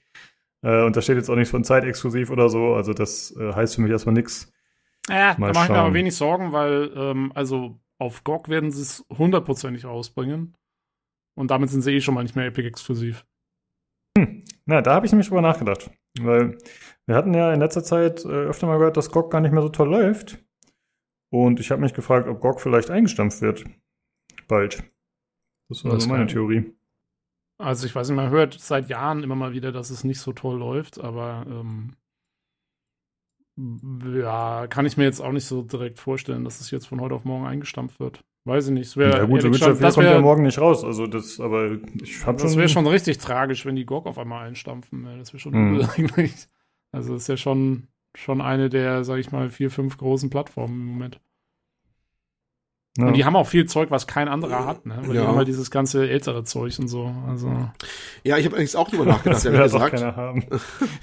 ja, ich habe aber ehrlich gesagt habe ich auch, wie der Lukas, habe ich hab auch drüber nachgedacht. Das war heute auch irgendwie, als ich die äh, Doc, äh, den Doc von unserer Folge heute durchgelesen habe, mein erster Gedanke, der irgendwie mir in den Sinn kam, ob die nicht mal irgendwann GOG einstellen. In so einen längeren Hinblick. Ob die das, also, die haben ja schon deutlich Leute entlassen, das ist ja bekannt, dass die da sehr stark ausgedünnt haben in dem Bereich. Und äh, ja, dass zumindest das wahrscheinlich auf, auf äh, starke Prüfung haben werden, das ganze Thema, ob sie es noch weitermachen werden. Also, das ist richtig. Ich kann mir vorstellen, vielleicht überlegen sie es jetzt zu verkaufen oder so. Dass es jemand anders weiterführt, das könnte ich mir vielleicht vorstellen. Hm. Weil was meinst du, was für ein Shitstorm losbricht, wenn die das Ding einstampfen? Ey, da sind so viele Leute stinksauer. Ja, ich, ich meine, du kannst deine, du kannst deine Bibliotheken zwar runterladen, also insofern, ne, wenn sie dir genug Vorlaufzeit geben und so, dann musst du halt mal, also ich müsste in dem Fall wirklich, äh, keine Ahnung, ein paar hundert Gigabyte runterladen oder so. Ähm, das ging dann schon alles. Aber ich weiß nicht, ob, also ich glaube schon, dass sie die Projekt, da muss schon viel passieren, äh, dass sie sich das antun, äh, das wirklich einzustampfen. Dass sie wirklich sagen, so, Schluss ist. Also Mhm. gerade diese stehen im Moment eh nicht so wahnsinnig doll da nach der ganzen Cyberpunk-Geschichte und naja. Ja, es ist absolut richtig, was du sagst, nur es ist wahrscheinlich auch eine Frage, wie, wie stark belastet das dein Ergebnis wirklich? Also was, was für Verluste machen die wirklich? Machen sie noch Verluste? Und wenn ja, wie stark? Ir ir irgendein Punkt hört die Liebe halt auf. Das ist egal, dann machst, nimmst du halt nur was Sh- Shitstorm in Kauf, ne? ja, aber das also wissen ich, wir halt nicht. ja, Also- wir wissen es nicht. Also Spekulation, wir hoffen mal das Beste. Also GOG bei Pleite, ihr habt es zuerst gehört. Gut. das ist halt so still, ey. äh, ich habe hier noch einen äh, Kommentar stehen. Ich vermute mal, das ist Jan, wenn ich das so lese. Ich lese es einfach mal vor, was hier im Doc steht. Äh, die Unfähigkeit der Leute zu erkennen, dass es ein scheiß Lux ist, wurde mittlerweile auch bestätigt. Pinselohren, ey. Oder Ja, hat ich das hab- jemand Ach, von Jan geschrieben? kam das. Nein, was? Das klingt doch nach Jan vom Text her. Ja, vom Text ist nach Jan. Ich habe allerdings, ich habe den Satz auch gelesen und habe gedacht, der Lukas aber schlechte Laune, habe ich mir gedacht, als ich es gelesen habe. Ich, ich verstehe es auch nicht. Vor allen Dingen, was ist denn. Okay. Naja, also es gibt Was äh, ist das ein Logo. scheiß Lux und was sind Pinselohren und was? Was? Naja, es, ähm, es geht um das Logo. Und zwar war das ja letztes Mal, glaube ich, ein Wolf, ne, bei Witcher 3, wenn ich mich gerade nicht vertue. Und jetzt ist das neue Logo, dieses, diese Kette quasi vom Witcher, das ist jetzt ein Luchs. Und die Leute haben das, glaube ich, als Katze oder so ähnlich erkannt. Und da ich gab es wohl ein bisschen angeschaut. Diskussion online. Ah. Ja. Warte, warte, warte, warte. Ich habe das noch gar nicht angeschaut. Das ist hier, ihr habt ihr habt es erst exklusiv gehört. Das ist ein neues Witcher-Medaillon mit einem Lux Das ist, drauf. äh, sehr komplett Ah. Ich war Ah. selbst überrascht, muss ich sagen. Also ich muss ich erst mal- mit jetzt der muss Lore ich- nicht so aus. Aber, Ich muss dir erstmal meinen Geburtstag jetzt hier eingeben, damit ich da überhaupt hinkomme zu dem Bild. So, machen wir 1850. Vor allem, weil alle so spekulieren drauf, wer der nächste Witcher sein könnte. Ob Siri ist oder hast du nicht gesehen. Das mit dem Lux könnte ja nun mal ein starker Hint sein, einfach was eigenes. Und der Ja, hat jetzt einen Moment, Lux Moment, Moment, Moment. Okay, okay, also. Der Grund, wieso das Originalding ein Wolfsamulett ist, ist, weil Geralt ja Teil der Schule des Wolfes ist. Ähm, und Uh. deswegen ein Wolfsamulett trägt, wie alle Mitglieder der Schule des Wolfes. Es gibt noch folgende andere Witcher-Schulen im Witcher-Universum. Es gibt die Schule der, Sch der Viper oder der Viper, also der Schlange. Es gibt den Bären. Äh, es gibt den Griffin, also den Greifen. Und die Katze. Das sind die Aha. anderen Schulen, die es gibt. Und da frage ich mich jetzt schon, ist es eventuell nicht doch eine stilisierte Katze und kein Lux? Oh. Weil es gibt keine Schule Jo. des Luxus. Jan, jetzt kommst du. Jan, was ist los, Lon? Ja. Was? Ja, der ist jetzt nicht da. Keine Wo ist, der, wo, wo ist der, der Mr. Pinselohr hier? ja, Ähm, gut, das können wir jetzt leider nicht abschließend klären dann. Sonst, äh, Es könnte sogar, oder ist es doch, vielleicht ist es, hey, warte mal. Kann es sein, dass das ein weiblicher Wolf ist? Und wir spielen doch Siri? Nee, Hm. ein Wolf ist das nicht. Also, das sieht nicht wolfig aus. Ich dachte auch, das wäre eine Katze. Hm. Schwer zu sagen. Also, aber wie gesagt, also, oder sie machen eine neue Schule auf. Kann natürlich auch sein. Die Schule des Luxus. Wir können doch mal hier für den Podcast machen wir die Schule des Wiesels. oh ja. okay, also es sind auch einige Fragen offen anscheinend äh, in Bezug auf Witcher 4. Es wird auch ein bisschen dauern, bis wir da was hören, denn es ist noch nicht bekannt, wann das Spiel erscheinen soll. Ja. Äh, ja, die Ankündigung ist eher, hier wirkt so ein bisschen wie ja so ein Ding halt wegen der Unreal Engine und vielleicht um auch wieder neue Mitarbeiter zu gewinnen. Ja, das ist, glaube ich, der Hauptgrund. Genau. Weil ich Gut. glaube, das war jetzt ja auch ein Hm. paar Tage vor der GDC und ähm, die, äh, die wollen bestimmt Leute haben. Was ich mich frage, was ich mich frage, ob sie das Cyberpunk-Franchise dann noch weiterführen werden irgendwie. Weil es ist wirklich ja schon so Motto, oh, all hands on deck, wir müssen mal wieder was mit Witcher machen, die Leute wollen das und äh, mit dem anderen wollen wir nichts mehr zu tun haben, weißt du? Das ist eigentlich Ich schade. glaube schon, dass wir das weitermachen werden. Also ich meine, je nachdem, was die Lizenzkosten kosten würden, aber ich glaube schon, dass die Leute das noch zum einen genug interessiert und zum anderen ist es halt einfach eine etablierte Marke jetzt. Ja, ne? kann auch sein, dass. Sie haben doch mal gesagt, dass sie irgendwie, irgendwie drei oder zwei AAA-Spiele parallel entwickeln wollen in Zukunft, ne? Das waren noch die Bold Statements, bevor sie Cyberpunk rausgebracht haben. Weiß ich noch, dass sie Hm. jetzt vergrößert haben und sie wollen jetzt mehrere Sachen parallel entwickeln. Ja, mal schauen. Vielleicht ist ja noch was anderes auch in Planung. Ja, also ich hoffe, dass sie Cyberpunk jetzt nicht einfach in den Graben schmeißen, sondern dass sie da auch noch einen zweiten Teil oder was auch immer machen. Also dass sie schon dieses doch äh, beliebte Universum noch benutzen. Sie wollten ja jetzt eigentlich erstmal noch DLCs machen für den ersten Ja, Teil. genau. Story Deals, jetzt müssen ja noch kommen. Die kommen auch noch Ja, wahrscheinlich. ja, ja, Müssen gut, also genau, die sehe ich mal als Gesetzte, so oder so, aber halt danach, ne, muss man halt mal gucken. Aber wenn Sie jetzt sagen, angenommen, Sie würden sagen, wir setzen Cyberpunk aus oder wir lassen es komplett liegen, dann müssten Sie sich ja auch irgendeine neue IP wieder ausdenken, wahrscheinlich, ne? Es sei denn, Sie wollen da wirklich noch Witcher pumpen. Tja. Ja, haben sie ja aber eigentlich die längste Zeit ihres Daseins gemacht. Ne? Ja, aber jetzt kommt immer dieser komische alte Sack, der die Bücher geschrieben hat und hält die Hand auf und meckert rum. Ja, der, der, der, der soll doch mal schön die Serieneinnahmen jetzt erstmal mitnehmen und so. Und Ja. ja, schauen wir mal. Gut, dann kommen wir mal zum nächsten Thema. Und zwar war das eigentlich äh, schon letzte Woche gab es schon die ersten Anzeichen davon. Und zwar gab es einen Report von GamesBeat zum Ori-Entwickler Moon Studios. Ähm, und ja, dann ging es mal wieder, wie man so kennt, um schlechte Arbeitsbedingungen. Äh, äh, zum einen ein rauer Umgangston, äh, der wohl so ein bisschen äh, unter dem Deckmantel der offenen Kommunikation sozusagen ausgeführt wird, äh, vor allem digital, gab es da wohl sehr viele Probleme, wenn man nicht persönlich mit den Leuten sprechen konnte. Und das ging aus von den beiden Studio-Gründern und äh, Führungskräften. Thomas Mahler, das ist ein Österreicher, und Gennady Korol, das ist ein Israeli. Ähm, ja, und die beiden sind wohl so, dass sie sich da in den Discord-Chats äh, gegenseitig Beleidigungen wie, yo, ich habe deine Mutter gefickt, äh, um die Ohren hauen und äh, auch andere Dinge und da wohl ziemlich äh, zwanglos miteinander umgehen, aber auch äh, bei den Mitarbeitern äh, nicht gerade ja, harmlos äh, mit denen sprechen und da vor allem auch sehr kritisch unter sind. Und dazu gibt's äh, Crunch und eine hohe Kündigungsrate, wie man es halt auch bei vielen anderen Studios schon mitbekommen hat. Und äh, ja, jetzt ist tatsächlich die Konsequenz ihres wohl gezogen wurde seitens Microsoft. Äh, die haben ja vorher eine Kooperation gehabt mit Moon Studios für Ori 1 und 2. Das kam ja exklusiv für Microsoft-Produkte, glaube ich, raus. Auf PlayStation gab es ja nicht. Und ähm, ja, die haben jetzt den Vertrag nicht verlängert, den es schon gab. Und anscheinend war Microsoft da vorher schon irgendwie im Bilde, dass das alles nicht so gut läuft. Ja, deswegen muss man mal gucken, wie das da in Zukunft mit denen weitergeht. Äh, ich persönlich fand das sehr schade, diesen langen Artikel zu lesen, äh, in dem echt viel mieses Zeug mal wieder drin steht. Denn ich bin eigentlich großer Fan der Ori-Games und äh, ja, irgendwie dachte ich halt, ey, die machen, die machen so schöne und nette Spiele. Ich dachte, das sind auch äh, ausschließlich nette Leute, die da arbeiten. Aber das war halt ein Trugschluss. Ja, Naja. Ne, es ist also erstmal, es gab keinen Cube Crawl wie bei Activision, das können sie nicht, weil es ein virtuelles Studio, es gibt keine Cubes. Äh, muss nämlich wissen, dass sie, ähm, die haben kein wirkliches, kein wirkliches Büro in dem Sinne, ne? also jetzt kein großes Büro. Das ist immer von Anfang an ein, eine Art, wie soll man es nennen, virtueller Entwickler gewesen, ein virtuelles Entwicklungsstudio mit Leuten, die über die ganze Welt verteilt sind. Ne? Also die haben schon vor der Pandemie, unter Pandemiebedingungen gearbeitet, quasi. Ne? nee, aber die hatten wohl die Konzept. Möglichkeit, sich zu sehen, irgendwie auch. Ja, aber ich glaube nicht, gelegentlich. nicht, ja, gelegentlich, aber wahrscheinlich nicht dauernd face to face. Also das ist sicherlich nicht so.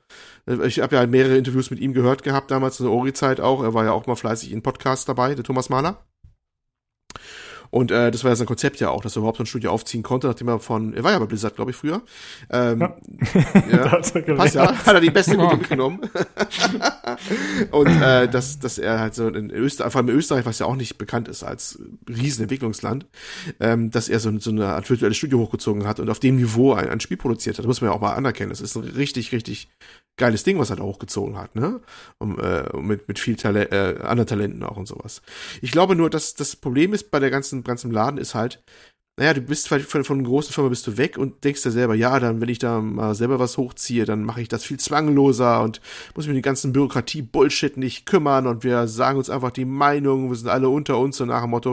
Und das geht halt nur bis zu einer gewissen Größe und nur mit Leuten, die du wirklich sehr, sehr gut kennst. Und irgendwann ist das halt nicht mehr so. Er, er selber hat sich mit seinen Kollegen, dessen Namen ich auch wieder vergessen habe, ganz ehrlich gesagt, den du von erwähnt hast, den, den Israeli, ne, haben sich gegenseitig so wirklich sehr, sehr harte Witze gegenseitig geliefert. Äh, wie gesagt, Thomas Mahler ist Österreicher, der andere ist Israeli und Jude. Da bieten sich die Witze schon an, was dann kommen wird. Ne? Und äh, so war es dann wohl auch im, im entsprechenden Kommunikationskanal. Und äh, die, die, die Linie haben sie wohl teilweise bei anderen Leuten weitergefahren. Und das kann natürlich nicht jeder verknusen, auf gut Deutsch gesagt, ne? Und ähm, das geht da eine gewissen Größe nicht mehr. Das kannst du nicht mehr bringen. Das ist irgendwann vorbei. Ne? Das, ich glaube, der, weiß ich, der Jan, der auch so einen schönen Spruch auf unserem Discord gelassen hat, als er das Thema im Discord hatte, ne, wo, wo, auch, wo er sowas auch sehr ähnliches meinte, dass dann halt am gewissen Punkt halt ähm, auch vorbei ist. Du kannst halt Sachen, wenn die gesagt sind, auch nicht mehr zurücknehmen und äh, musst dann vorher überlegen, was du da tust. Ne? Und ich glaube, den Punkt haben sie irgendwie verpasst. Das haben sie irgendwann nicht gemerkt, dass du, irgendwann musst du halt mal auch die Klappe halten in den äh, solchen Sachen oder musst du anderweitig Punkte klären. Weil äh, anzügliche Witze kannst du dann im privaten Kanal mit deinen äh, allerengsten Mitarbeitern machen, die du vielleicht seit 10, 15 Jahren kennst, aber nicht mehr auf der breiteren Basis mit den Leuten, die du angehört hast für ein Projekt. Und ich glaube, das ist deren Problem. Ja, ja. das so klang es mir auch. Da wurde wirklich so ein bisschen so der Schritt zur Professionalität verpasst. Äh, so so, so kommt es so ein bisschen rüber, auch wenn man so liest, was in dem Artikel drin steht und was da genau erzählt wurde und äh, gemacht wurde und so. Das ist, klingt wirklich alles so. Das sind so Sachen, die funktionieren unter zwei, drei Leuten, die gut befreundet sind, die sich privat kennen, die auch mal ein Bier trinken gehen. Aber gerade wenn du so ein virtuelles Studio hast und die Leute wirklich nur über einen Slack-Kanal oder über Zoom oder sonst irgendwas kennst, das geht halt nicht. Also es, es tut mir leid, ich habe da auch wenig Mitleid, ganz ehrlich. Und ähm, und ganz ehrlich, ich finde okay, dass Microsoft da sehr schnell und sehr konsequent die Reißleine zieht. Weil die können sich nämlich auch nicht leisten. Da ähm, ja. irgendwie ja. das ewig da vor sich hin rumpeln zu lassen. Ja, ich finde aber, sie haben es ja auch professionell gemacht. Wenn, man, also, wenn sie sogar den Vertrag noch haben auslaufen lassen, das ist ja jetzt nicht so, dass sie dann äh, direkt gesagt haben, okay, ja. wir Nee, aber ich sage nur, auf, also ich sag nur, also Microsoft hat da meiner Meinung nach eine sehr gute Track Record, was diese ganzen Geschichten immer angeht. Ach so. Äh, das, mhm. Deswegen kann man auch ganz froh sein, dass die äh, dass die Activision Blizzard gekauft haben, vielleicht. Weil wenn einer Ordnung in den Laden bringen kann, vielleicht Microsoft. Also. Ich glaube, dass bei Microsoft, das wäre vielleicht vor fünf bis zehn Jahren nicht so gewesen, das Problem. Da hätten sie es wahrscheinlich durchrutschen lassen oder hätten die gar nicht mehr richtig realisiert. Ja, da wäre das auch gar nicht halt so, da wär, ja, da wäre das auch gar nicht, gar nicht großartig im Internet aufgetaucht, glaube ich. Ja, das ja, ja. ist, das ist, äh, also Aber offensichtlich hat Microsoft da jetzt äh, Guidelines und oder, oder auch Richtlinien, wo sie sagen, wir machen das so und so.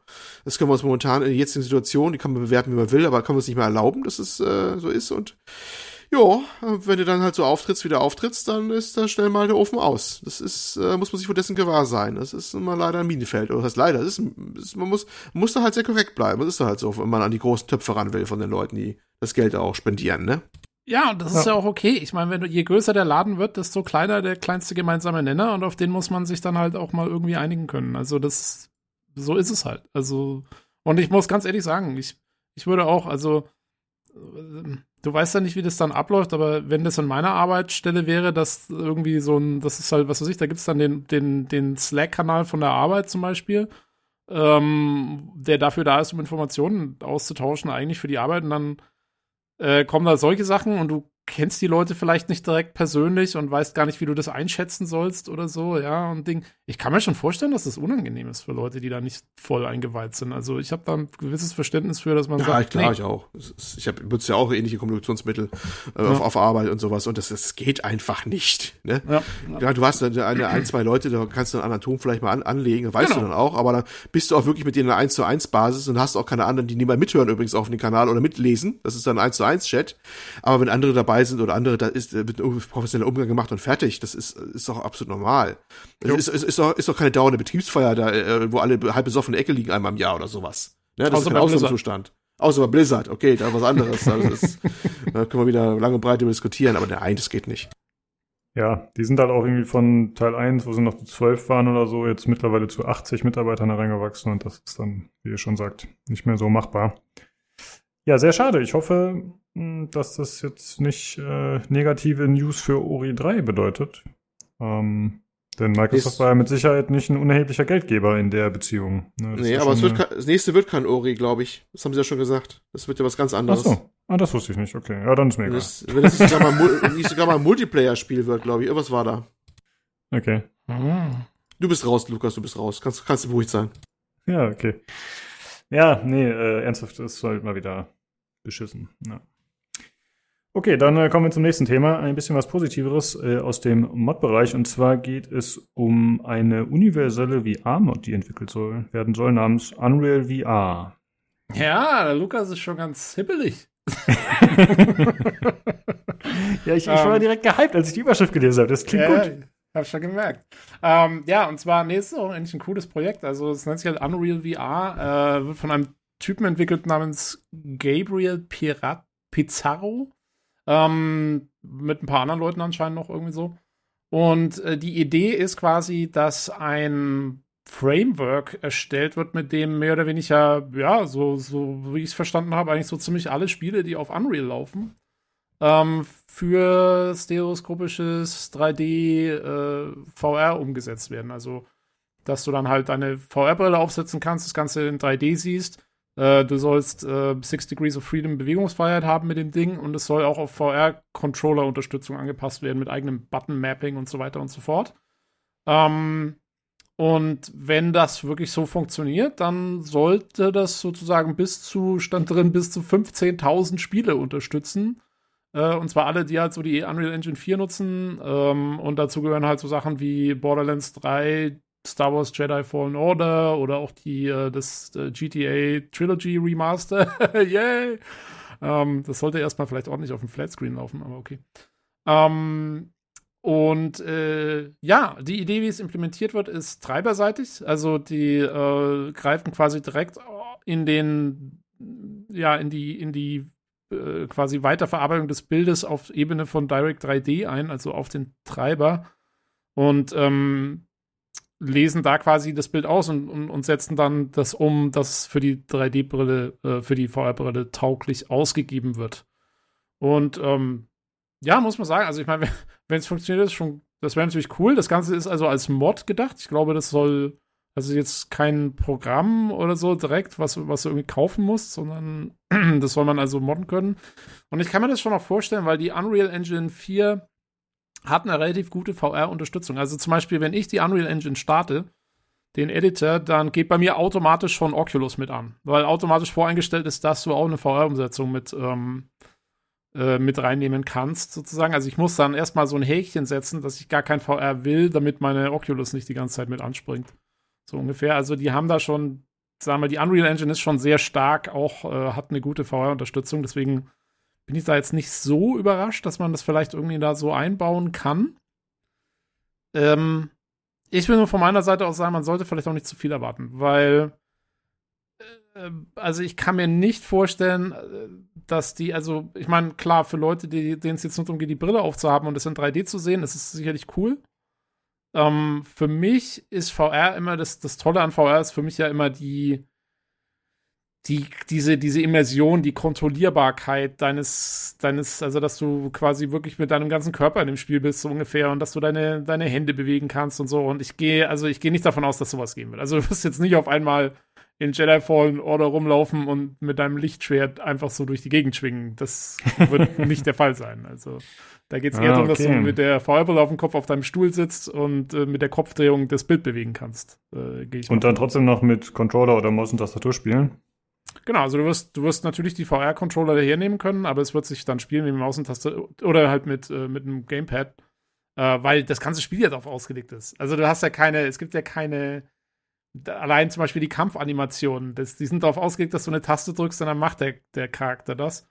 Ähm, und nicht darauf, dass du irgendwie mit deiner Hand rumfuchtelst und dann da ein Lichtschwert durch die Gegend schwingst. Also das, hm. das wird, naja, okay. also da, wenn das geht, dann ganz großen Respekt, aber ich sehe es nicht, wie es gehen soll. Also das glaube ich, glaube ich nicht. Ich glaube, es geht wirklich darum, die Brille sozusagen zu nutzen.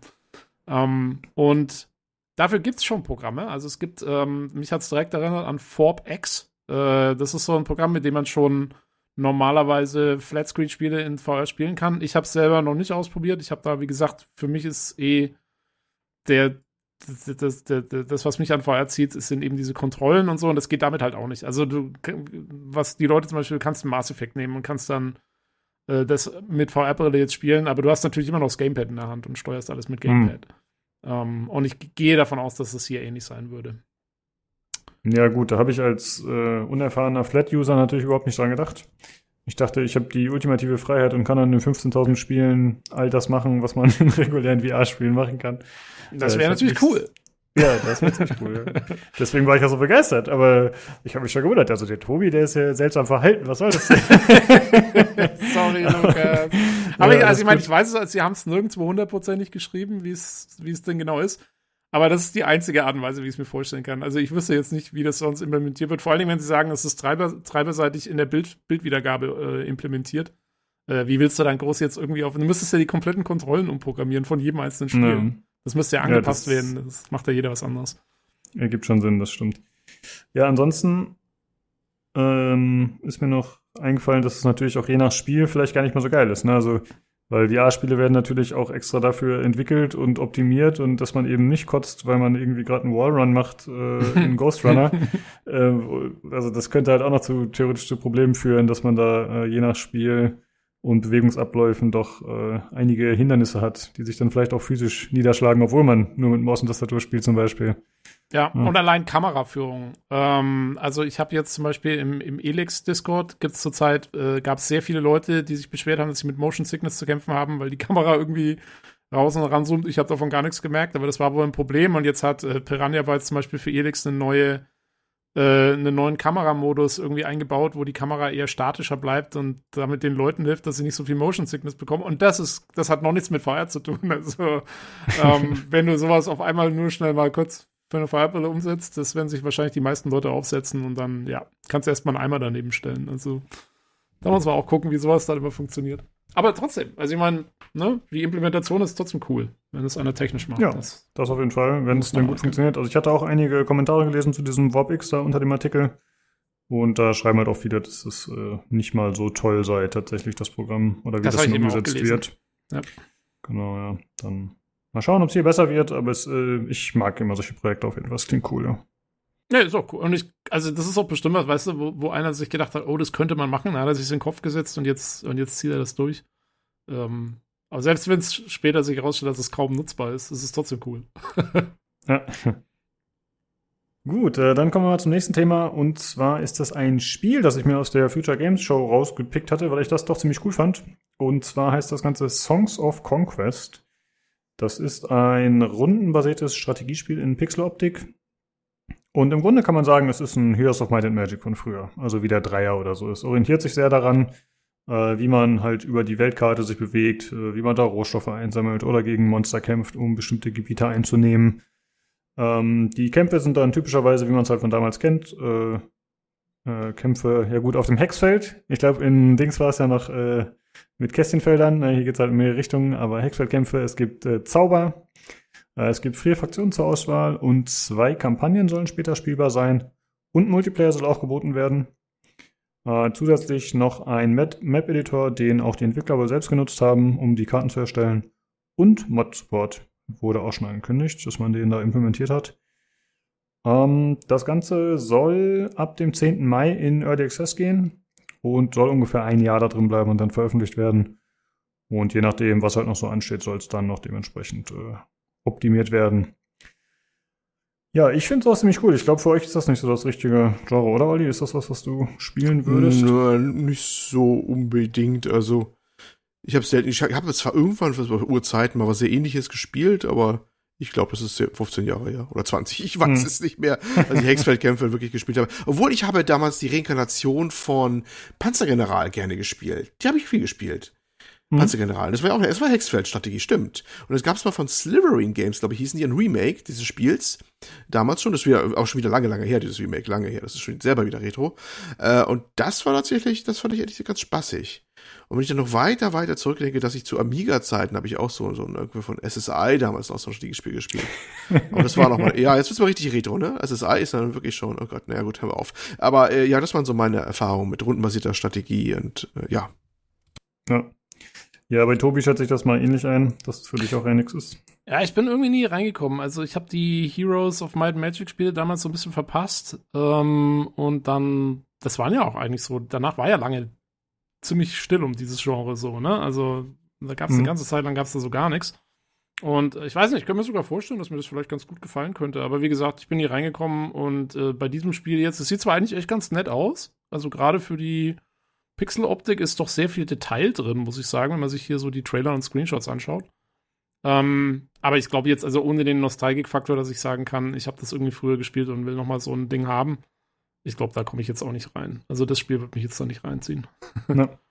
Also ich bin ja der Meinung, es gibt viel zu wenig Spiele dieser Art. Ähm, ich hatte ja Age of Wonders Planetfall mir vorgestellt, hier im Podcast in irgendeiner Folge. Mhm. Äh, was so das letzte war, was ich gespielt habe, was in die Richtung geht, aber ich muss sagen, das war mir dann doch. Ja, das, das Setting hat mir einfach nicht so zugesagt, glaube ich. Das war, glaube ich, das Hauptproblem. Hm, deswegen bin ich hier schon sehr gespannt drauf. Also ich glaube, wenn das dann final erscheint, werde ich das auf jeden Fall spielen. Ja, ähm, es gibt auch schon relativ viel Gameplay dazu, habe ich festgestellt dann danach. Also das wurde schon ein bisschen länger angekündigt. Es gibt äh, von Hand of Blood irgendwie so ein einstündiges Preview-Let's Play. Ich habe es mir extra nicht angeschaut, weil ich mir jetzt nicht so groß spoilern wollte, vorab schon so viele Sachen anschauen wollte. Aber wenn euch das mal interessiert, könnte ich das mal noch anschauen. Songs of Conquest heißt das Ganze. Gut, das waren die News und die Themen und dann kommen wir jetzt zu Gran Turismo 7.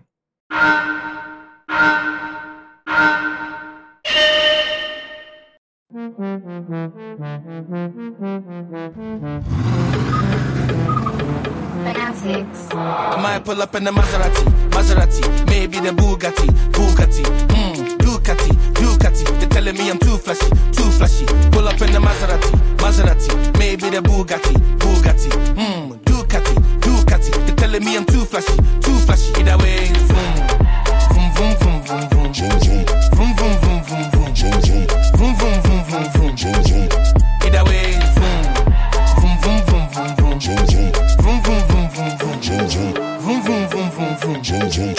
Might see me in a black Mustang, no gang. Then leave through the back door in a black van. Or see me in the Maybach, lay back with a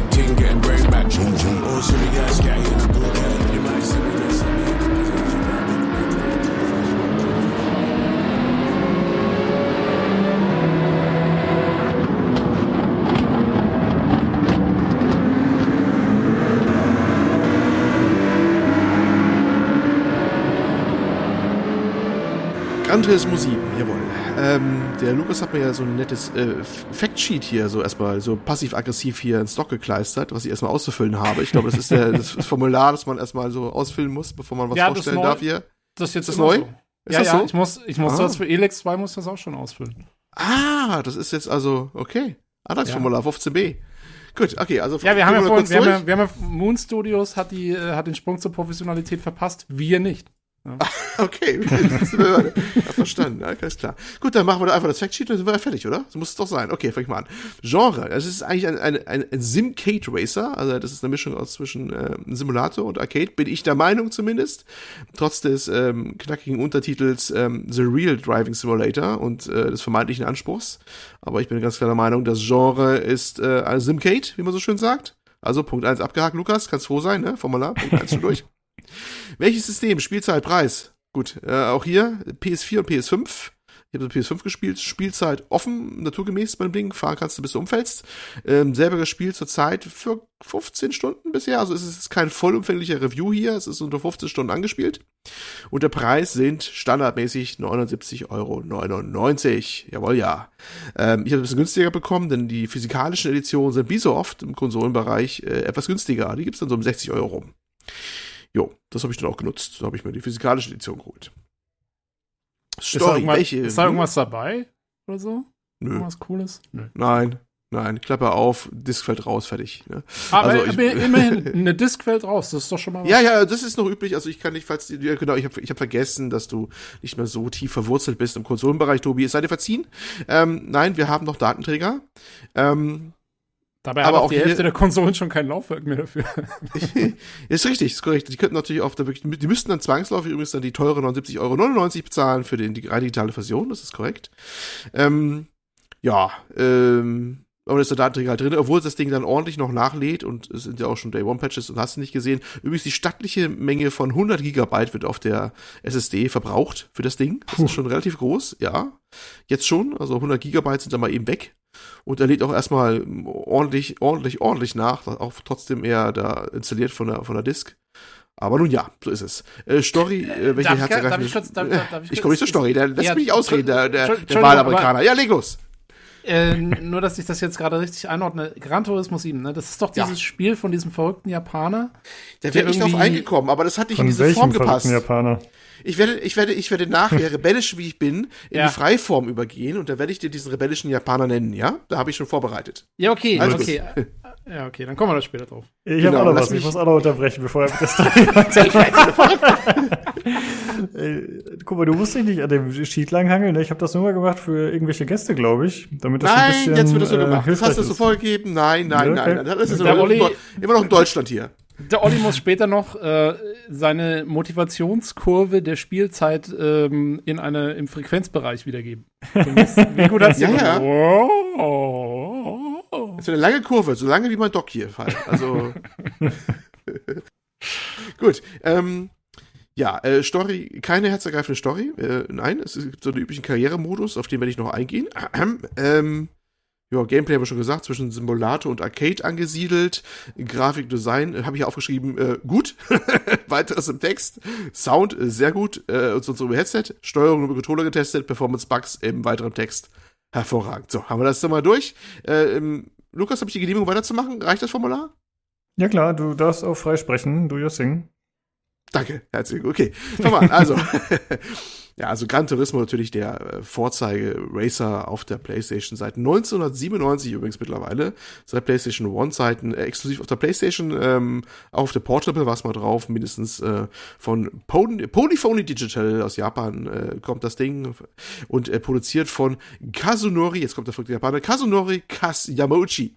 Ja, Kess kurz genannt, liebevoll, Kess, der Yamauchi. So, so hieß der To- Tobi, ja? Okay? Ja, aber das, ne, wa- was mich eigentlich eher gewundert hat, das ist doch der Typ, oder ist das ein anderes Rennspiel? Aber das ist doch der Typ, der immer so stolz drauf ist, dass er so jede Schraube im Unterbau des Autos eigens modelliert hat und so, Das- oder? das, ist der? Typ, das ist der Typ, der, äh, oder dessen Team zumindest, lang und breit, sehr stolz erzählt hat beim letzten Teil, beim GT Sport, Ja. ähm, dass äh, die bei der Rennstrecke Suzuka, das Riesenrad, was man kurz vor Start und Ziel äh, da sieht, nämlich, äh, dass sie da die genaue Schraubenanzahl nachgebildet haben. Du siehst dieses Riesenrad übrigens von einer Entfernung von, weiß nicht, 20, 30 Metern in der Regel nur vom Auto. Also, Und, und wenn du, während du mit 200 km/h an dem Ding vorbei ist, aus. Ja, sozusagen. exakt. Also gut, es Ja. ist zwar ein bisschen, äh, äh, ne, also wir wollen jetzt die Physik erklären und Optik und Entfernung und langsames Vorbeiziehen, ist egal. Aber ähm, ich äh, habe die Schrauben jetzt, ich bin doch dabei, die nachzuzählen. Das ist ein bisschen schwierig Okay. von der Entfernung her, okay? Nein, weil Ja, ich wollte nur, deswegen habe ich es vorhin gefragt, weil das erklärt natürlich auch, wieso das Ding 100 Gigabyte auf der Festplatte brauchst. Wenn für jede einzelne Schraube irgendwo in der Jede einzelne Schraube Mesh Gigabyte, ja. so. Ich weiß es nicht, aber es ist, äh, es ist wirklich, ja genau. So, das, das erzählen sie immer ganz stolz und es ist mittlerweile der Running Gag die, jedes Spielredakteurs, wenn sie auf äh, Gran Turismo zu sprechen kommen, ne, mit diesen, diesen Schrauben und der und dem Riesenrad da, auch wenn es schon ein paar Jahre wieder her ist mittlerweile. Ich weiß gar nicht, ob es GT Sport war oder davor. Ist auch wurscht. Aber ja, das ist genau das Ding. Und äh, Kazunori Kasyamochi, also Kas der große Name von ihm, unser Kas, ähm, der hat mal mit der Motor Toon Grand Prix Serie angefangen. Das war so, so ein, äh, sagen wir mal, Mario Kart ähnlicher Racer, so, ne? Arcade Racer, äh, auf der PlayStation 1 und der Teil 2 von dem Teil, äh, oder von der Serie kam, glaube ich, auch nach Europa oder so, oder USA. Und äh, fährt selber übrigens auch äh, äh, Profirennen mit, äh, Nürburgring 24-Stunden-Rennen und so, also er ist voll tief drin, er war da immer schon sehr begeisterter, auch selber so äh, Rennfahrer, so halb professionell, glaube ich, kann man sagen, wie auch immer, zumindest hat er irgendwie Zeit und Muße gefunden, um mal wirklich so 24-Stunden-Rennen mitzumachen. Ja, und immerhin schon seit 97 produziert er diese Serie und bekommt anscheinend auch von Sony das Geld dafür, das zu tun. Und Wie das muss schon einiges sein. Wie ist denn deine Historie so mit der Serie? Ja, welche Teile hast du so gespielt? Hervorragend, dass du das fragst. Ähm, ich habe tatsächlich damals bei der PS1 angefangen. Damals mit Teil 1 und Teil 2 müsste das gewesen sein und war da auch schwer begeistert von, weil ich glaube, zu der Zeit gab es nicht so wirklich was Vergleichbares. Ne? Du hast eine sehr, sehr, sehr große Fahrzeuganzahl gehabt. Ähm, die PS1 sah damals zur Anfangszeit im 3D-Bereich noch ganz gut aus, heute kaum vorstellbar, aber damals war das doch durchaus was, was toll aussah. Und du hast diese ganzen Fahrzeuge gehabt, die äh, realistisch da um die Tre- Strecke rumfuhren, zumindest damals realistisch, mit Federverhalten und hast du nicht gesehen. Das sah in den Replays schon immer aus. Und ich habe tatsächlich damals, als ich noch jung war, in meiner Studentenbude, lief teilweise die Replays von, Play, von äh, Gran Turismo 1 bei mir Ewigkeiten im Hintergrund, während ich irgendwelche Sachen erledigt habe oder sowas. Man glaubt's kaum. Ja, es war, äh, also da habe ich schon tiefere ja, äh, Verbindung zu durchaus. Ähm, ich habe es auf PS2 auch ein bisschen gehabt, dann hat es mich immer ein bisschen verloren. Ich war auch nicht mehr so Konsolentyp mehr so, dann war es auch weg eigentlich ein paar Jahre lang. Ich bin erst mit GT Sport wieder ein bisschen eingestiegen. Mit dem, ja, quasi vorigen Teil. Er gilt ja nicht so wirklich als Gran Turismo Teil, wo ich das in Zweifel ziehen würde, denn eigentlich hat er so ziemlich alle Elemente drin. Aber ähm, ja, das ist also mit Unterbrechung war ich dabei. Ja. Ähm, Das war das einzige Gran Turismo auch, was die PS4 dann überhaupt jemals bekommen hatte, im Übrigen. Weil, ähm, Oh, ja, ne, die Leute, die äh, jede Schraube nachbilden müssen am, am äh, Riesenrad in Suzuka, die brauchen Zeit. Ne? Also, Ach so, also wir sind jetzt schon fast in der Gegenwart. ja. Es, also das letzte, das letzte volle Gran Turismo gab es eigentlich auf der, auf der PlayStation 3. Die PS4 bekam nur dieses GT Sport. Und jetzt sind wir wieder ähm, in der Zeit angekommen, was wir ein vollständiges wieder sehen auf der PS5. Also die Ah, Herrschaften okay. von Polyphony Digital, die brauchen schon mal ein paar Jahre. Ne? Jo, Und da kann naja. auch mal eine, kann auch mal so eine Generation mehr oder minder verschütt gehen, beziehungsweise wird immer so ein Ableger mal, mal bedient mit oder so. Ja, die sind ein bisschen, ein bisschen sehr speziell. Das war ja auch bei diesem Prolog damals, da gab es ja auch mal so ein Ding gehabt, äh, gab ja mal so ein GT-Prolog, das war so eine halbe Vorveröffentlichung war von irgendeinem Teil, ich weiß gar nicht mehr welchen. Da war auch schon so damals die, der, da, da kochten die Gemüter schon hoch, weil die auch ewig brauchten, bis mit irgendwas fertig werden und dann so ein halbgares Ding veröffentlicht hatten. Also die sind, ja, die sind berühmt berüchtigt da bei, bei der Firma da, ne, dass sie da mal ein bisschen länger brauchen für ihre Sachen. Ja, ja, der ist ja auch ein ziemlicher Perfektionist, ne? Der äh, Ja, es ist seiner Sicht schon. Man kann sich natürlich gleich im Anschluss mal fragen, ob er das seine, seine Energie in die richtigen Bereiche investiert. Ne? Das ist äh, nochmal ein anderer Punkt. Aber na gut, da kommen wir später nochmal vielleicht drauf. Ähm, das ist durchaus auch im E-Sport äh, durchaus vertreten, der Titel. Und äh, hat man da auch so ein paar Sachen mal angeguckt, wie die da geraced sind, da die Pros. Ähm, ist manchmal schon sehr eindrucksvoll. Ähm, ja, natürlich von Sony finanziert und mit ordentlich Preisgeld versehen und äh, haben ja auch das FIA-Logo drauf und sowas, ne, von der Fédération Internationale der Automobil und bla bla bla. Und äh, ja, ne, also schon eine große Nummer für Sony, wo ich ehrlich gesagt gar nicht weiß, was die heutzutage im Umsatz noch machen. Also es ist, ist offensichtlich ja ganz hohe äh, Produktionskosten. Das dürfte das Ding wohl haben. Es sieht ja, werde ich auch noch dazu kommen. Es sieht sehr gut aus. Es hat sehr viele Lizenzen von richtigen Autos, was auch Geld kostet. Ähm, aber wie viel man von heute noch verkauft, keine Ahnung. Also das Mhm. billig kann es nicht sein, das Ding zu produzieren. Ne? Vor allem nicht bei der Dauer, wenn die vor allem, wenn die da anscheinend für jeden Teil ja mehrere Jahre brauchen, um die zu produzieren. Jo. Äh, wie ist das für mich jetzt als absoluten Rennspiel-Noob und der Mhm. keine Ahnung hat von irgendwas, also weder im echten Rennsport noch im Videospiel-Rennsport. Äh, Gran Turismo. Mhm. Ist das irgendwie eine Klasse von Ja. Auto oder wie? Ja, ist, ja, was so ist grob das genau? zumindest. Gran Turismo ist eigentlich eine Klasse, auch eine Art ja, Fahrzeugbezeichnung, so ganz grob schon seit, bitte grob mal sagen, nach Nachkriegsgeschichte schon fing das an. Das waren eigentlich so schnelle Reise, also eigentlich so eine Art schnelle Reiselimousinen eher gesagt, so eine Mischung aus Sportwagen und Reiselimousine war es ursprünglich mal. Und dann wurde das so erweitert auch zu einer Rennklasse. Man kann sich sowas vorstellen wie ein, ja, na, die ersten Ferraris, Lamborghinis in der Richtung waren Ah, so ein ja. bisschen Jagd. Also hochklassige, teure Fahrzeuge, ähm, äh, die relativ schnell sind. Das war ja vor allem, kann man sich vorstellen, so nach dem Zweiten Weltkrieg ne- auch eine Seltenheit, ne? dass du ein Fahrzeug hattest, was 200 schaffte überhaupt oder sowas, ne? Mit äh, edler Ausstattung und äh, sehr schnell auf der Bahn war sozusagen. Ne? Mhm. Gran Turismo halt, großes Reisen, schnelles Reisen sozusagen. Ne? Und, und, und, und diese Fahrzeuge fährt man auch im Spiel oder? Unter anderem auch, ja, aber auch nur unter anderem. Also das, dieser Begriff Gran Turismo, der wurde dann auch verschliffen so ein bisschen zu, zu, zu diversen Rennklassen auch, wo er mal auftauchte und sowas. Und hat mit dem Ursprungsbegriff, glaube ich, also nach meiner Meinung nicht mehr unbedingt so viel zu tun. Äh, das sind allgemein dann auch so, so Sportwagen, die aus dem, dem äh, Umfeld der Luxussportwagen kommen und dann äh, abgeändert worden sind, auch zu, zu äh, Rennklassen oder Rennfahrzeugen dann auch dementsprechend erleichtert und modifiziert oder sowas auch. Ne? Aber es Ja. geht nicht nur um die Fahrzeuge, sondern ähm, da können wir auch mal gleich nahtlos weitermachen. Ähm, GT7 bietet äh, ab Start 424 Autos von 62 Herstellern. Das Boah. ist äh, erst, ja, es ist schon relativ viel, aber nun ja. Ähm, es kommen auch mal welche dazu. Ähm, wobei allerdings 330 auch schon GT Sport bekannt waren. Der Rest ist aus äh, noch älteren Teilen sogar oder halt ganz neu dazugekommen. Ähm, das klingt schon recht viel, ne? Ja, das hat immer den Anspruch gehabt, dass es wirklich viele Autos abbildet. Man muss aber dazu sagen, viele sind Varianten eines Autos oder eines ähnlichen Typs. Und, und das ist ein Markenzeichen von Gran Turismo immer schon gewesen, ist nicht so, dass die nur die, die edlen Autos abbilden oder die besonders aufregenden Autos. Die haben teilweise Autos drin, auf, nach denen würdest du dich auf der Straße nicht umdrehen wollen. Also wirklich so Kleinwagen oder sowas. Ne? Also der es ist zwar nicht gerade unbedingt Polo drin, aber das, das Pendant von Renault oder sowas ist da drin und dann auch der aus den 90er Jahren, wo du denkst, den findest du auch beim Schrotti um die Ecke mit ordentlich Rostlöchern an der Ecke. Und, und das ist auch nämlich das, womit du anfängst zu fahren.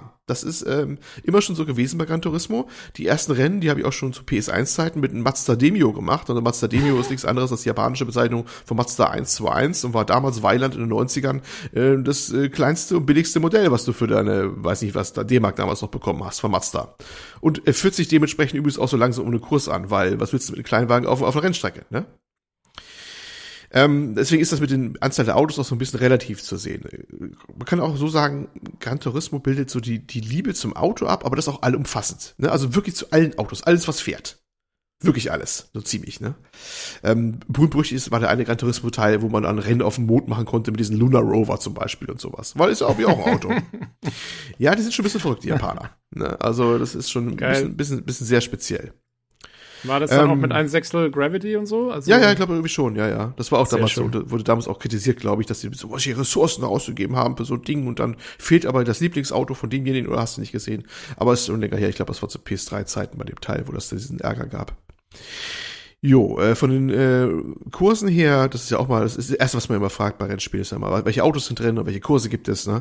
Es sind 34 Locations äh, mit 97 Kursen, wobei äh, die Locations eher so zu sehen sind, das ist eigentlich ein Kurs und dann bei dem, äh, da gibt's dann noch mal ein paar Varianten von, rückwärts gefahren, vorwärts, äh, also einmal die Richtung rum, einmal die andere Richtung rum, dann mit der Teilstreckensperrung oder mit der, das, die Rennkurse sind ja mal so aufgebaut oft, dass man verschiedene Strecken befahren kann, ne? also dass die nicht immer gleich sind, sondern dass die dann unterschiedlich geführt werden, die Rennstrecken, also die Teilrennstrecken.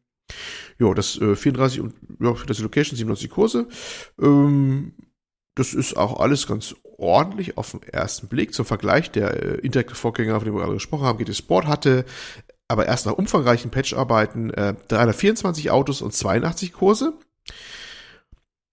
Also ein bisschen weniger sogar. Und das erst nach, buh, lass mich lügen, ein, zwei Jahren oder sowas. Also er bekam sehr, sehr viel Updates. Ähm, er hat mit, ich glaube, unter, unter 200 Autos angefangen damals und 36 Kursen oder irgendwie sowas. Also die haben äh, gewaltig nachgepatcht beim vorigen Teil damals. Und ähm, der war dann auch am Ende war das, der Plattenplatz bei GT Sport, das weiß ich noch, war dann nachher doppelt so groß wie zu Anfang. Aber Also die gab es alle umsonst damals? Die wurden einfach angepatcht? Die gab es tatsächlich umsonst, glaub ja. Ich habe, Ah, ich habe, äh, okay. obwohl ich weiß nicht, meine Hand für Feuer legen würde. Ich habe GT Sport ja schon zu Ende hin erworben, da war alles drinne. Ob das das Ja. später verkauft haben, teilweise auch weiß ich gar nicht, ehrlich gesagt. Also zum Ende war, es dann alles dran. Also das, das GT Sport am Ende war ein ziemlich anderes Spiel als zu Anfang, kann man schon sagen. War Live-Service-Game halt, so ein bisschen. Ne? Und ein Thema, was uns auch nochmal hier heimsuchen wird, im Kontext übrigens. Sind das jetzt in dem aktuellen Teil nur offizielle Rennstrecken oder gibt's da auch irgendwelche fiktiven Dinger oder halt mal so durch die Stadt, jetzt abseits von Monaco oder so vielleicht mal? Nein, es sind tatsächlich auch ein paar fiktive Rennstrecken dabei. Es sind also echte, ganz klar, wie Suzuka, wie äh, äh, vor allem auch Nür- Nürburgring Nordschleife, ganz legendär. Ne?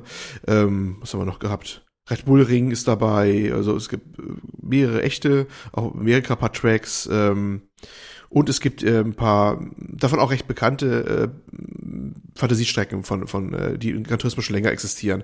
Ähm, wie hieß der? Trial Mountain müsste das sein zum Beispiel. Ist eine recht bekannte Strecke unter Gran Turismo-Fahrern, die äh, auch recht bekannt ist und so. Das sind auch Fantasiestrecken. Und bei Fantasiestrecken so zu interpretieren ist, die könnte es in der Realität auch geben. Das sind jetzt keine abgedrehten Strecken oder sowas. Ne? Das ist jetzt kein Forza Horizon, wo es mal DLCs gab, wo du auf äh, Hot Wheels Strecken lang gefahren bist oder sowas, Loopings gedreht hast. Nein, nein. Das sind also Strecken, die könnte man auch so real bauen durchaus. Ne? Vielleicht am ehesten noch unrealistisch ist der eine, ich glaube, der heißt X-Speed, sonst was. Es ist so ein ganz großer, einfach eigentlich nur so ein Testring, wo man ein ganz großes Oval fährt für Maxgeschwindigkeit.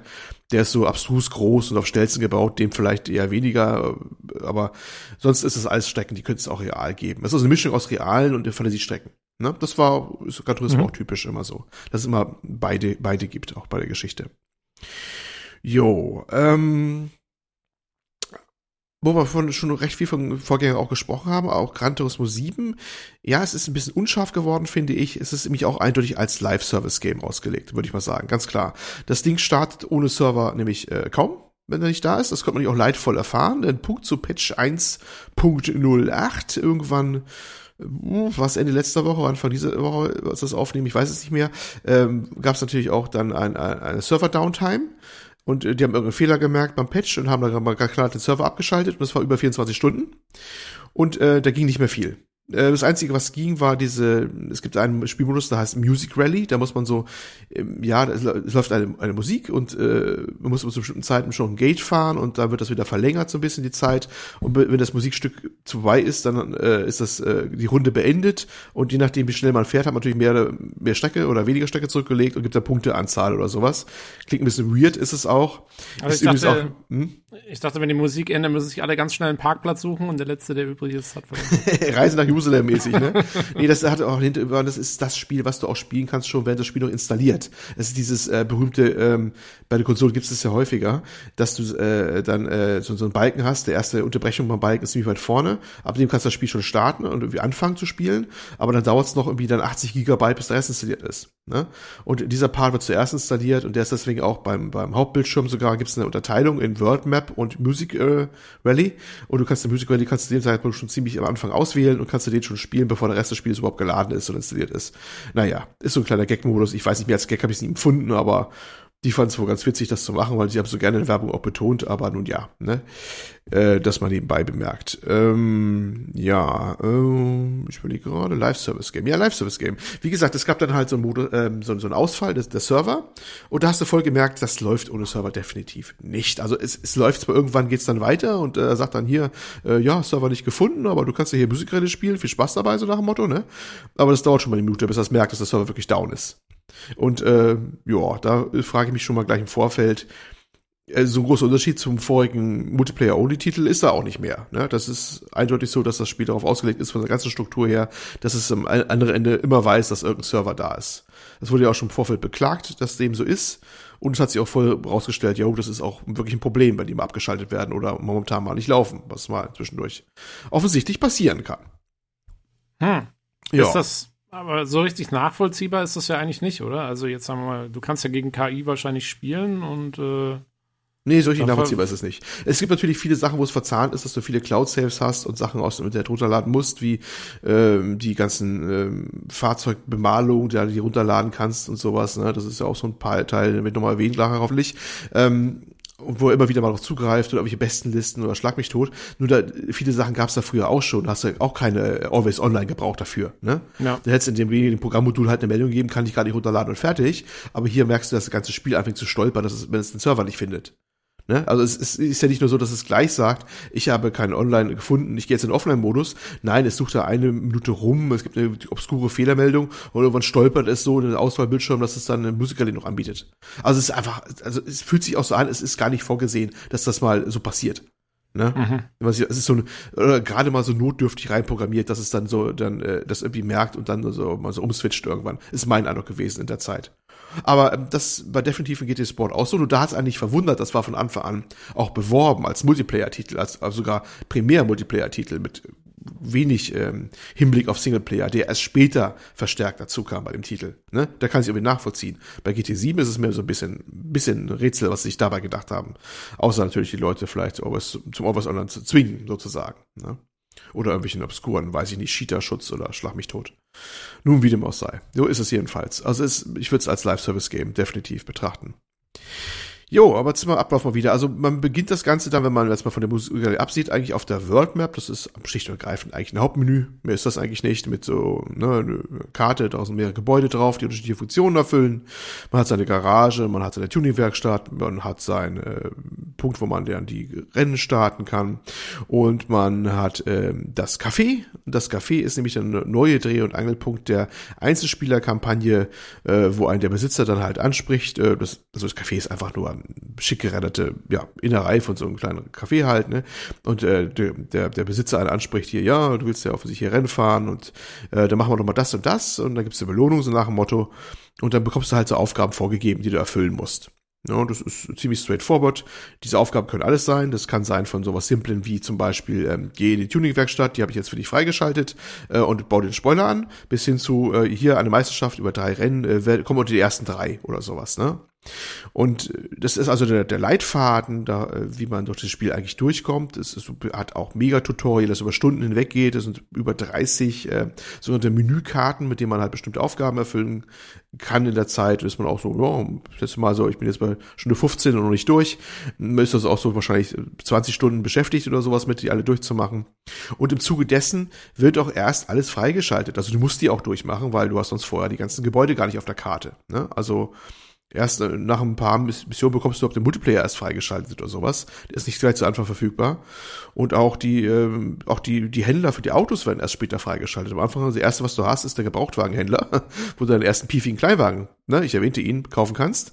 Und erst äh, nach den, äh, weiß nicht, ersten zwei, drei äh, Missionen oder Menükarten, wie sie da heißen, bekommst du halt die, Möglichkeit, Neuwagen zu kaufen oder sowas. Ne? Also es wird als Leitfaden und den musst du halt auch wirklich zwingend durchmachen, sonst äh, hast du das Spiel nicht vollumfassend vorliegen, definitiv. Hm, okay. Finde ich aber eigentlich ganz gut, muss ich sagen, wenn sich das Spiel erst nach und nach so ein bisschen öffnet. Klar, das slowt dann so ein bisschen down, aber dann wird man halt nicht komplett erschlagen von allen Möglichkeiten direkt am Anfang. Das finde ich ganz okay, glaube ich. Ja, ja, das ist, ich finde es auch durchaus relevant. Äh, ich glaube, es ist auch ein bisschen Philosophie, gerade im Multiplayer, dass er nicht gleich zu Anfang frei macht. Die Leute soll, also das war zumindest, glaube ich, immer der Traum vom Kassier, vom äh, Yamuchi da, dass, dass die Leute ein bisschen mit, mit Sports, äh, Sportsmanship quasi, ne, so äh, sportlichen Geist rein, reingehen und sie nicht gleich auf der Strecke wegrammen, wie die, wie die blöden Säue, so auf Deutsch gesagt. Es hat, hilft zwar meiner Meinung nach nicht wirklich, weil das machen sie trotzdem, aber du sollst wenigstens mal, äh, wenn du noch das noch nicht kannst, äh, nachgewiesen haben, dass du überhaupt halbwegs fahren kannst oder sowas. Und dazu passen auch die berühmt-berüchtigten Lizenzprüfungen von Gran Turismo seit Teil 1 und ich habe bis heute noch Albträume davon, äh, aus PlayStation 1 Zeiten, denn, ähm, denn um überhaupt äh, bei ihnen fahren zu können, äh, wirst du erstmal auf Lizenzprüfung geschickt. Das macht natürlich auch das, der, der Café-Betreiber da wieder, äh, Luca heißt da übrigens der gute Herr, und sagt, ja, äh, es kommt dieses Rennen, dafür musst du aber Lizenz A haben oder sowas und dann äh, kannst du dir halt machen, ein Lizenzcenter, was ich jetzt hier dich freischalte hier und dann viel Spaß, ne? Und dann bekommst du halt Aufgaben gestellt. Und die Aufgaben, seit jeher fangen sie mit der ersten fundamentalen Prüfung an, nämlich äh, einfach geradeaus, einmal beschleunigen und einmal bremsen. Fahrstuhl lässt grüßen. Ne? Und äh, ja, bremsen dann in einer bestimmten Zone, dass du da auch endest und nicht vorher oder nachher. Ne? Und das ist die erste fundamentalste und erste und einfachste Aufgabe. Und das, also die Aufgaben werden halt bewertet so in Bronze, Silber und, und Gold. Und natürlich werden sie zunehmend schwerer. Ne? Es wird dann irgendwann gibt es dann Kurven, es gibt unterschiedliche Sorten von Kurven. Jeder, der so ein Spiel mal tiefer beschäftigt hat, kennt das. Ähm, das In-Out, wie das dann, wo die Gipfelpunkt der Kurve ist, wie du treffen sollst. Ist es eine Kurve mit zwei so äh, Gipfelpunkten oder mit nur einer? Ist es eine, die sich zuzieht oder sich öffnet? Und ja, ne, da wird immer mehr und mehr und die Fahrzeuge werden anders und immer schneller. Und du hast zunehmend immer mehr damit zu tun, ähm, da äh, die Prüfung überhaupt zu bestehen, wobei das meiste auf Bronze nicht so das Problem ist, das ist schon so vom Schwierigkeitsgrad her gemacht, man kann das schon schaffen, aber Gold zu machen ist schon ein anderer Schnack, das wird dann schon sehr bald zunehmend schwieriger, alle auf Gold hinzulegen zum Beispiel. Was äh, durchaus wünschenswert ist, zum einen für persönliche Ego, ne, der gepflegte Gran Turismo-Fahrer hat ja gefälligst eine Lizenzprüfung auf Gold zu haben als auch, dass es nochmal für Gold noch extra Belohnung gibt. Im Zuge der Lizenzprüfung, wie auch Rennen und sowas, gibt es ja meistens Belohnung, sei es ein Geld oder bei Lizenzprüfung auch mal ein Auto spezielles. Und das ist bei Gold natürlich ein anderes als bei Bronze. Ne? Logisch. Ja, also ja. will man möglichst alles auf Gold haben. Was aber echt schon eine Herausforderung sein kann bei der Lizenzprüfung, denn das ist schon ordentlich. Kleiner Tipp übrigens nebenbei an dieser Stelle. Ähm, aktiviert den Ghost äh, dabei. Das kann man direkt im Menü machen beim Rennen wenn ich mich recht entsinne, war es im Rennen oder vorweg, jedenfalls in der ziemlich der Nähe. Und da wird die, die diese Idealzeit für die Gold, äh, für die Goldbedingung äh, mit einem transparenten ähm, Fahrzeug auf der Strecke angezeigt, wie der quasi ideal fährt. Und der ist ja meistens dann vor euch, solange ihr nicht so schnell seid. Und dann kann man sich, kann man sich gut abgucken, wie der halt seine Bremspunkte setzt und wo er äh, Bier einlenkt, an welcher Stelle. Ja, also es ist äh, sehr, sehr große Hilfe, das die mit reinzunehmen und den als Referenzpunkt dann zu nehmen. Zumal man auch seinen eigenen Ghost auch noch aktivieren kann. Das gilt auch für, für Rennen als auch hier Lizenzprüfung.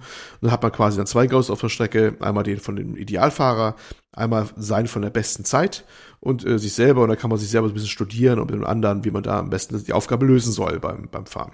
Man bekommt auch eine, einen Tipp von ähm, Instruktoren. Die Instruktoren ähm, sind dann so naja, es- dargestellt werden sie als äh, E-Sportler. Das sind so alles Typen aus der GT-Sportmeisterschaft, die dann halt mal mehr oder minder sinnige Sprüche bringen und auch mal so Tipps, wie man diese, diese Lizenzprüfung machen kann und treten übrigens auch vor jedem Rennen auf, in der Regel immer so und äh, hauen dann so immer so Allgemeinplätze raus äh, mit Sachen, die man meistens schon weiß, äh, zumindest wenn man länger Rennspiele spielt, aber von einer anderen mag es sehr interessant sein.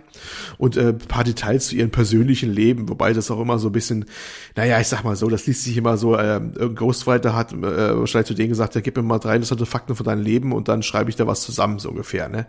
Ähm, äh, sowas Sachen wie, ja, äh, mein Vater hat auch schon Gran Turismo gespielt und ich fahre gerne Subaru, ne? Und übrigens musst du die erste Kurve äh, mit 60 km/h nehmen, ne? Oder sowas. So in der Art ungefähr. Also wirkt immer so ein bisschen, naja, bisschen cringy, finde ich immer, das Ganze. Also da muss ich jetzt nochmal nachfragen. Das sind halt echte, aus der echten Welt äh, E-Sport-Spieler, die das spielen und dann wird das da so eingebaut, oder was? Ja, ja, ja, Okay, ja, ja, ja, ja. Die tauchen dann übrigens auch in Rennen auf. Also du hast die immer dann teilweise wieder in Rennen, äh, bestimmte Fahrzeuge, die haben eh meistens so drüber schweben, wenn du es nicht gerade ausblendest, ähm, was für ein Fahrzeugtyp das ist und welche Nation das ist oder welche, welche Nummer da gerade rumfährt. Und die mit den E-Sport-Fahrer haben dann auch ihr Konterfei noch oben drauf, was so drüber schweben, dass das halt die speziellen Fahrer halt sind. Ne? Also da versuchen sie offensichtlich ein bisschen mehr Persönlichkeit im Spiel reinzugeben bei der Geschichte.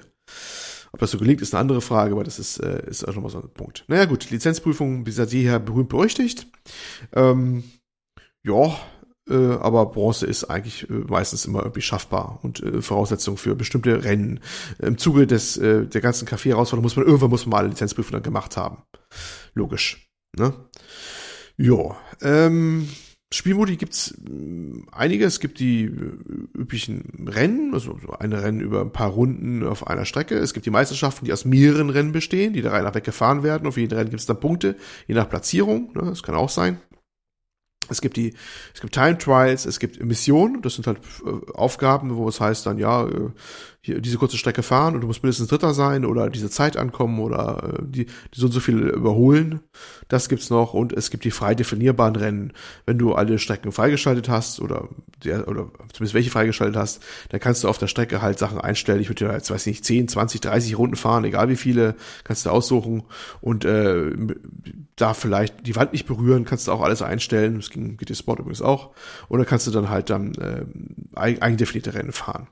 Ja, das ist so im Großen, was mir so als Spielmodi eigentlich so einfällt. Und natürlich die Multiplayer-Geschichten, wobei ich die jetzt ehrlich gesagt noch kaum ausprobiert habe. Die kenne ich eher aus GT Sport noch, wenn überhaupt. Wobei GT Sport sehr umfangreicher war als GT 7, was ich so höre. Aber das kann ich nicht, kann ich leider nicht so viel beitragen momentan. Ja. Hattest du eine Anmerkung? Du hast gerade so Äh, nee, Entschieden, äh, das eigentlich nicht wirklich. Äh, ich habe nur rumgestellt. Nee, äh, wie sieht's denn aus? Hast du Leute, mit denen du das spielen kannst? Äh, online im Multiplayer theoretisch? Oder musst du es dann einfach nur mit Randoms momentan, spielen? momentan nicht, momentan mit Randoms. Ich habe bei GT Sport mal ein paar Wochen lang, tatsächlich habe ich auch, glaube ich, hier mal im Cast berichtet, mal mit Leuten mal mitgespielt, als es eine bestimmte Meisterschaft gab. Aber das war echt schon ein hartes Brot. Erstmal hatten alle anderen, ähm, zumindest wie es klang so akustisch, äh, Lenkräder gehabt. Das hört man, wenn das rumquietscht, die Dinger. Also Pedalblock und, und Lenkräder. Ne? Und die haben es auch schon ewig gespielt und dementsprechend sind die auch gefahren. Also Mhm. sprich, äh, die haben dir mal pro Runde eben mal ein, zwei Sekunden abgenommen und äh, es war egal, ob du selber dann, also ich meine Wenigkeit, da mal eine Woche lang geübt habe, äh, völlig egal. Das hat dann gerade mal geholfen, dass ich dann überhaupt so hinten mitfahren konnte. Aber mit mitfahren heißt wirklich, wenn ich Glück hatte, wurde ich nicht überrundet. Ne? Weil, äh, Also, es äh, ist- gibt's kein, gibt's kein Matchmaking oder so irgendwie? Naja, wenn du jetzt wie da, wo ich mit Leuten zusammen war, was wir für Matchmaking machen, du triffst dich ja mit denen schon in der Lobby. Die sind ja alle schon so stark, ne? Ja, gut, Beim- aber gibt's beim keinen, gibt's, gibt's kein, nimmt der nicht irgendwie, keine Ahnung, deine Zeiten oder so und gibt dir vergleichbare, versucht sich mit vergleichbaren Leuten irgendwie zusammenzusetzen oder irgendwas? Ja, also Nee? in der Gruppe, die ich damals war, was auch meine primäre äh, Multiplayer-Erfahrung damals war, jetzt von GT Sport, aber es wird bei GT 7 nicht anders sein, da hast du ja die Situation gehabt, das waren ja alles Leute, die waren ja ziemlich stark, alle so ziemlich überwiegend, bis auf einen oder zwei, würde ich mal sagen, ne? Da, was sollte der machen? Da wäre ich ja mit einem alleine gefahren, der vielleicht halbwegs so ähnlich gewesen wäre wie ich, ne? Von den ganzen Leuten. Aber das liegt dann daran, dass du so spät ins Spiel eingestiegen Genau, bist, oder? genau, Ah, genau, okay. genau. Ne? Und natürlich auch, was man, ah, die fahren das schon jahrelang gefahren, äh, haben dementsprechend Talent und Erfahrung und ein Lenkrad und das ist echt ein Punkt. Ich äh, fahre tatsächlich nur mit Controller da. Hm. Und ähm, das ist bei so einem eher, eher sim-lastigen Spiel, sage ich mal, echt schon schwierig, da nur mit Controller zu fahren. Ja gut, aber es könnte ja jetzt besser sein, weil das Spiel ja noch neu ist und vielleicht auch der ein oder andere das Ja, das könnte sein. Das könnte sein. wie du gerade jetzt so ein bisschen. Ja, ja, das könnte sein. Das ist bei solchen Sachen durchaus möglich. Muss ich aber noch, gesagt noch ausprobieren.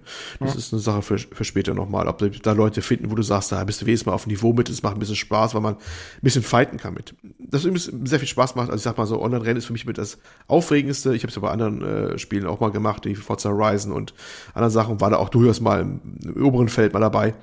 Äh, mit eines der aufregenden Sachen, finde ich, die man Multiplayer fast machen kann. Das ist wirklich äh, nervenaufreibend, wenn man da äh, Tür an Tür auf eine Kurve zu heult und man weiß, der Erste, der bremst, hat verloren oder sowas. Es ist wirklich für meine Verhältnisse echt, also finde ich sehr spektakulär. Gut, aber eine lange Rede, kurzer Sinn. Äh, hier noch nicht ausprobiert.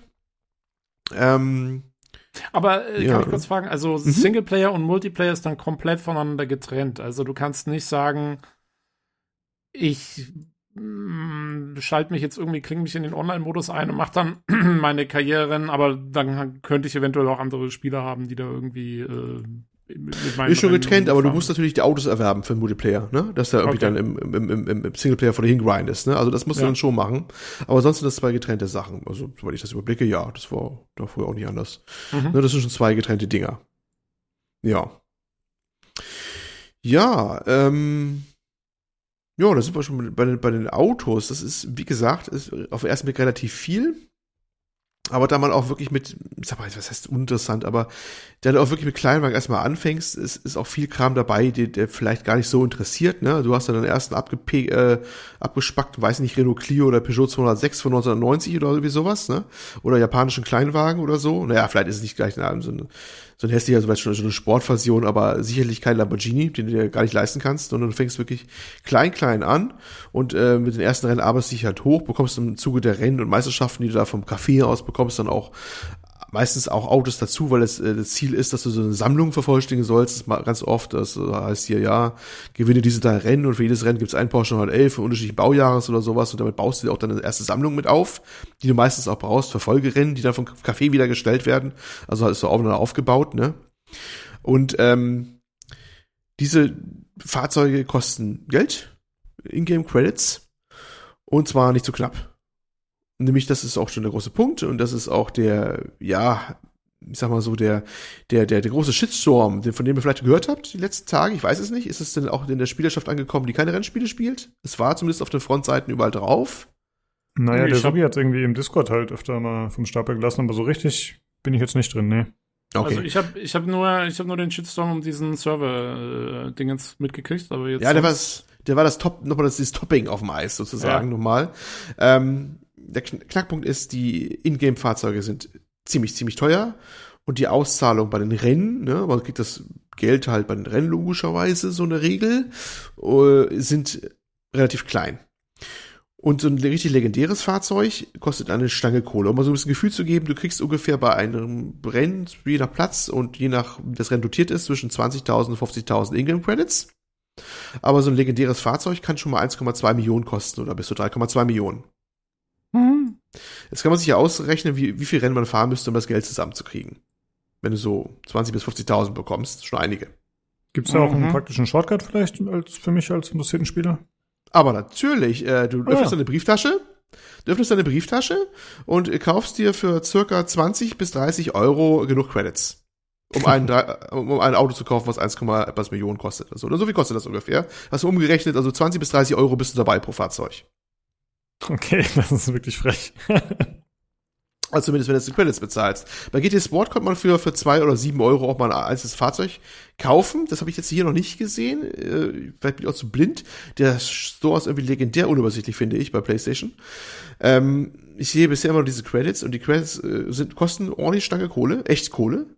Und die musst du halt kaufen, äh, damit du halt, also wenn du es nicht ergrindest, ne, um diese Fahrzeuge bezahlen zu können. Ne? Und die schon äh, richtig äh, ordentlich Kohle kosten da im, im, im Uff. Store. Jo, das habe ich mir auch In gedacht. einem Vollpreisspiel. In einem Spiel für 80 Euro, ja. Und das ist der Punkt. Und der Knackpunkt war, ähm, erstmal haben wir viele schon aufgeregt, dass das die ganzen Tests, denn es hat überwiegend relativ gut abgeschnitten, so, immer so 8er, 9er Kandidat von der Bewertung her, dass viel zu wenig zum erwähnt worden ist eigentlich, ne? Und kurz nach den Tests, nach, als die Reviews raus waren, gab es nämlich diesen Patch 1.08 und der hat erstmal knallhart die Auszahlung reduziert, der ganzen Rennen. Und die Preise der Fahrzeuge hochgesetzt noch ein bisschen weiter. Ja, gut, die haben sich halt der, es ist ja überall Inflation im Moment. Ja, ja, natürlich, ne? Das wollte das Da widerspiegeln. muss man sich halt anpassen. es gab zwei, es gab tatsächlich zwei Rennen, da haben sie die Pra- äh, Auszahlung erhöht, aber auch nur, weil sie sich einfach vertan haben bei der Auszahlung. Da haben die Rennen vorher nur 5.000 gebracht und äh, korrekt wären 20.000 Minimum gewesen oder 30.000. Da haben sie die mal angepasst. das kam noch dazu, das war einfach ein Bug. Aber ansonsten haben sie sie durchweg äh, erniedrigt, äh, also die Auszahlung und ja, Du meinst die schon. Spieler? Äh, die Spieler haben es auch mit erniedrigt, das auch. und und äh, dementsprechend war auch die Stimmung in der Community. Man kann sich lebhaft vorstellen, ne? bei einem Spiel, was dann auch noch, eh, klar, das ist immer so bei neuen Spielen, also der Komplexität natürlich auch noch Bugs hat, da gab es auch noch so einige, logisch, da patchen sie noch fleißig dann rum und dann auch noch diese Downtime hatte, ne, mit über einen Tag, dass dann auch noch diese ganzen, in diesem Patch dann auch noch diese ganzen äh, ähm, Auszahlungen dann so verringert worden sind und äh, die Leute waren auf den Barrikaden und das nicht so knapp, ne? Weil es de facto ja hieß, also manche einer meinte, ich kann auf dem iPhone ein Rennspiel spielen, da muss ich nicht so viel Geld ausgeben für, für Fahrzeuge und das ist wirklich ein Spiel, was nur auf Free-to-Play baut, äh, wie bei Gran Turismo 7. Ne? Hm. Und das ist, äh, da ist was Wahres dran. Das ist schon, äh, der gute äh, Robert Schein, übrigens der heute nicht da ist, der hat, glaube ich, 100 Stunden im Spiel verbracht, da können wir uns einiges zu erzählen. Er war ja auch richtig aufgebracht bei uns auf dem Discord, ne? Das kommt man mit, Ja. ja. kann man mitnehmen. Ja, das, äh, das war auch die allgemeine Stimmung so ein bisschen. Und ich habe es einmal umgerechnet, habe in Echtgeld auch geschluckt, was die von mir eigentlich wollen. Und das ist, ähm, es wird noch viel kurioser. Das ist, noch- die Story ist damit noch nicht zu Ende. Bei manchen Fahrzeugen, damit du überhaupt kaufen darfst, musst du eine Invitation bekommen, eine Einladung. Ja, genau. Ähm, das könnte jeder Bauer kommen und sich für Geld einfach ein Fahrzeug kaufen. Nee, nee, nee. Ähm, wenn man äh, bestimmte Leistungen erbringt, zum Beispiel auch äh, erstmal grundlegend einmal täglich fahren, ne? das ist jedem Free-to-Play-Spiel, ist ja keins, aber äh, hat ja gewisse Ähnlichkeiten. Ja, so, dass du immer mal eine Belohnung bekommst, wenn du dich einmal täglich anmeldest. Ne? Oder hier ist es nicht nur einmal täglich anmelden, du musst einmal täglich eine bestimmte Anzahl, äh, Anzahl Kilometer fahren. Das war übrigens bei GT Sport auch schon so. Ähm, dann bekommst du halt so ein Ticket, das ist äh, für Lotterie, und dann nimmst du eine Lotterie teil. Und dann äh, kommt halt dieses äh, berüchtigte Fortune Wheel, halt das Glücksrad sozusagen. Forza Horizon, Leute werden es auch kennen zum Beispiel. Und ähm, das äh, zahlt dir dann was aus, je nach Glück. Ne? Das kann ein Auto sein, es kann ein bisschen Geld sein, in zwei Abstufungen. Äh, meistens so eine Niete, wo es dann noch 5000 Credits gibt. ähm, oder es kann ein Zubehörteil sein oder ähm, ein äh, oder halt eine dieser Invitations, dieser Einladung für einen Hersteller. Ja, und dieses Glücksrad ist ähm, äh, die Sau von den Herren. Ich habe, weiß nicht, wie viel ich schon hatte von den Dingern. Mit äh, 80 Prozent gefühlt landet es immer bei 5000 Credits, egal ob du da auf Los 1, 2, 3 oder 4 Stände drauf hast. oder du bekommst ähm, ein Zubehörteil, das klingt erstmal toll, vor allem wenn es ein hochwertiges für 14.000, 15.000 Credits oder sowas. Aber dieses Zubehörteil ist gebunden an ein bestimmtes Fahrzeug, einer bestimmten, also eines Fabrikats und einer bestimmten Sorte. Was dann sowas ist wie irgendein Lamborghini oder sowas, den du eh gar nicht leisten kannst. Ne? Also du hast jetzt ein Teil rumliegen für ein Fahrzeug, das du wahrscheinlich irgendwann mal, weiß ich nicht, wie oft du spielst, Tage später bis Woche später haben wirst oder sowas. Naja, super. Ja, Oder, ja, Incentive, Olli, du brauchst da, musst da, mhm. verstehst du? bekommst schon mal die Teile, du bekommst das Auto schon mal ein Teil geliefert, ne? Oder du bekommst eben jede Invitation, die Einladung, dass du, wie gesagt, die Einladung dafür, dass du das Geld jetzt ausgeben darfst, vielleicht sogar das Echtgeld, für dieses eine Fahrzeug, was du im Auge hast. Ne? Also bekommst du eine Einladung, da steht drauf Ferrari und dann sagst du, oh, gehen Sie hier im Ferrari Brand Central vorbei, das ist der Neuwagenhändler, wo die alle unter einem Dach sind. Ähm, da werden Sie dann äh, eine Markierung sehen und das ist das Fahrzeug, was Sie dann kaufen dürfen. Ne? Aber natürlich, äh, vielleicht, vielleicht weiß nicht, ob da auch Rabatt drauf ist, aber es ist immer noch eine Stange Geld. Und äh, das darfst du dann kaufen, insofern du halt genug äh, Credits hast. Aber diese Invitation ist dann sogar noch mit einem Ablaufdatum versehen, wie zum Beispiel von noch zwei bis vier Wochen. Geil. Damit das so richtig spannend wird. Ne? Also das, äh, also wir halten fest, dieses Fortune Wheel bekommst du entweder ein Zubehörteil für ein Fahrzeug, was du noch nicht hast. Du bekommst entweder eine Invitation, die in zwei bis drei Wochen abläuft und die ein Auto, was du nicht bezahlen kannst. Ne? Genau wie das Zubehörteil, wo du auch ein Auto war, was du nicht bezahlen kannst. Oder du bekommst äh, mit Glück ein bisschen mehr Geld oder äh, gleich ganz wenig Geld und dann letzteres ziemlich oft. Geil. Jo. Ja Und wenn du übrigens ein Au- Auto bekommen solltest, es gibt ja auch Autos, ist ja schön. Also am meisten würde ich Autos, Autos freuen, wenn man ein Auto gewinnt, das ist toll, das ist schön. Das ist, Sammlung wird ja auch extra bewertet, es gibt dann Sammlerpunkte und äh, kannst auch aufsteigen Level her als Sammler. Das ist ja fast das Endgame, dass du möglichst alle Autos sammelst im Spiel übrigens. Das ist eigentlich so wirklich das so das finale Ziel, so kann man fast schon sagen, ne? Dass man irgendwie alle Autos zusammenkriegt, die es da überhaupt gibt. Und ähm, was machst du, wenn das Auto das schon mal hast, das Auto? Du hast zwei von den Autos. Was will man machen normalerweise, wenn man zwei von den gleichen Autos hat? Ich verkaufe eins. Das wäre toll, wenn das gehen würde. Da hätte man nämlich Credits machen. Das kann man aber nicht. Natürlich nicht. Natürlich was nicht. kannst Es, Du damit, was, was kannst du sonst mit machen? Du kannst dir ein zweites Auto anders anpinseln. Da hast du zwei von den Autos. Ist auch schön. Oder du kannst es anders tunen, dass es eine andere Klasse hat. Denn jedes Auto hat ja bestimmte Performance Points, je nach Tuningstand. Und je nachdem, beim Rennen gibt es da bestimmte Bedingungen, wie viel die maximal haben dürfen oder mindestens haben dürfen oder was auch immer. Oder, ne, also mindestens, gut, mindestens äh, implizit willst du dein Auto natürlich möglichst nah rantunen an die Performance Points, das, äh, was gefordert ist beim Rennen, damit du da nicht unterlegen bist, logisch. Und, ähm, aber darfst auch nicht überschreiten. Und du könntest rein theoretisch jetzt mehrere Autos von der gleichen Sorte hinlegen und abgestimmt auf jeweiligen Grenzweg oder sowas. Das wäre natürlich möglich. Aber in der Regel, du bist so knapp an Geld, du willst dir eigentlich zur Kohle machen. Und das geht nicht. Das war sogar angekündigt, dass es gehen würde, ist aber nicht drinne. Sie haben sich mittlerweile geäußert, dass das in Zukunft kommen soll. Na denn. Ne? Aber äh, ja, das, das ist, äh, kommt noch dazu, dass du eigentlich gar keine Möglichkeit siehst, irgendwie großartig ähm, Kohle zu machen, weil ja alle Wege verbaut sind. Ne? Also es ist, ist kurios. Ne? Und das ähm, führt natürlich dazu, dass die Leute sagen, ja, die drängen uns echt, äh, mit Echtgeld Credits zu kaufen. Ganz klar. Ne? Ja. Sagen alle so. Ob das wirklich so ist, sei dahingestellt.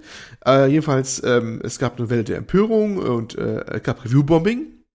Es war, das, glaube ich, eines der schlecht bewertesten PlayStation-Spiele jetzt mittlerweile aller Zeiten.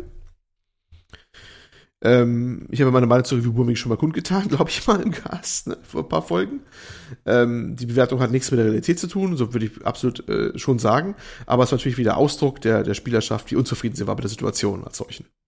Ne? Ja, aber Ja. sag mal, inwiefern, also für mich klingt das auch alles sehr übel, muss ich schon sagen. Das klingt schlimmer als in, keine Ahnung, Lost Ark und Lost Ark ist ein Free-to-Play-Game. Ähm, aber inwiefern beeinflusst das denn jetzt so den Spielfluss? Also wenn du jetzt sagst, okay, du bist jetzt sagen mal so der normale Spieler, du willst diese Kaffeegeschichten da machen, um irgendwie halt da so weiterzukommen und so. Ähm, ist da der, merkst du da diesen Grind oder ist es so, dass zum Beispiel zumindest in dieser Kampagnenform das noch so aufgebaut ist, dass du da einigermaßen gut immer weitermachen kannst? Also wie sehr beeinflusst das wirklich das Spiel? Ja, das ist eine gute Frage, die ich äh, ehrlich gesagt seriös noch, noch nicht richtig beantworten kann. Aha. Bisher wür- würde ich sagen, nach jetzigen Stand eigentlich gar nicht, weil mit den Autos, die du bekommst, bekommst du immer die Autos in die Hand geliefert, automatisch, die fürs nächste Rennen geeignet sind. Das ist, die ist schon so aufgebaut bisher, die, die, diese Kampagne im Prinzip. Ja. Ne? Du hast immer eigentlich fast immer, ich glaube, einmal musste ich ein Auto kaufen, aus welchen Gründen auch immer, mir ein Geländewagen gefehlt. Aber in der Regel ist die Wahrscheinlichkeit immer sehr, sehr, sehr groß, äh, dass du ein äh, Auto schon hast, was fürs nächste Rennen passt. Ne? Also ist, der Fortschritt ist da nicht aufgehalten. Und wenn es nicht hast, dann ist es, hast du in der Regel genug Geld, dieses Auto zu kaufen. Das ist dann meist auch nicht so ein teures erstmal. Ich kann aber nicht mit absoluter Sicherheit sagen, ob es am Endphase der, der, des Cafés nochmal anders wird. Ähm, und ähm, natürlich auch die große Frage, wie sieht es in den Multiplayer-Rennen aus? Hast du Ja. bestimmt Multiplayer-Rennen keine Chance, wenn du nicht diesen einen super-duper-Auto hast oder sowas, ne? Das, das mag ja auch sein, ne? Ja, das ist halt das Ding auch, ne? Also, wenn du jetzt keinen Bock hast, eigentlich diese Kampagne zu spielen, sondern eher Multiplayer spielen willst, das klingt dann so, als geht es fast gar nicht. Außer du nimmst jetzt super viel Echtgeld in die Hand und kaufst den ganzen Ja, Krempel das wäre, halt dazu. noch, das wäre halt noch zu zeigen.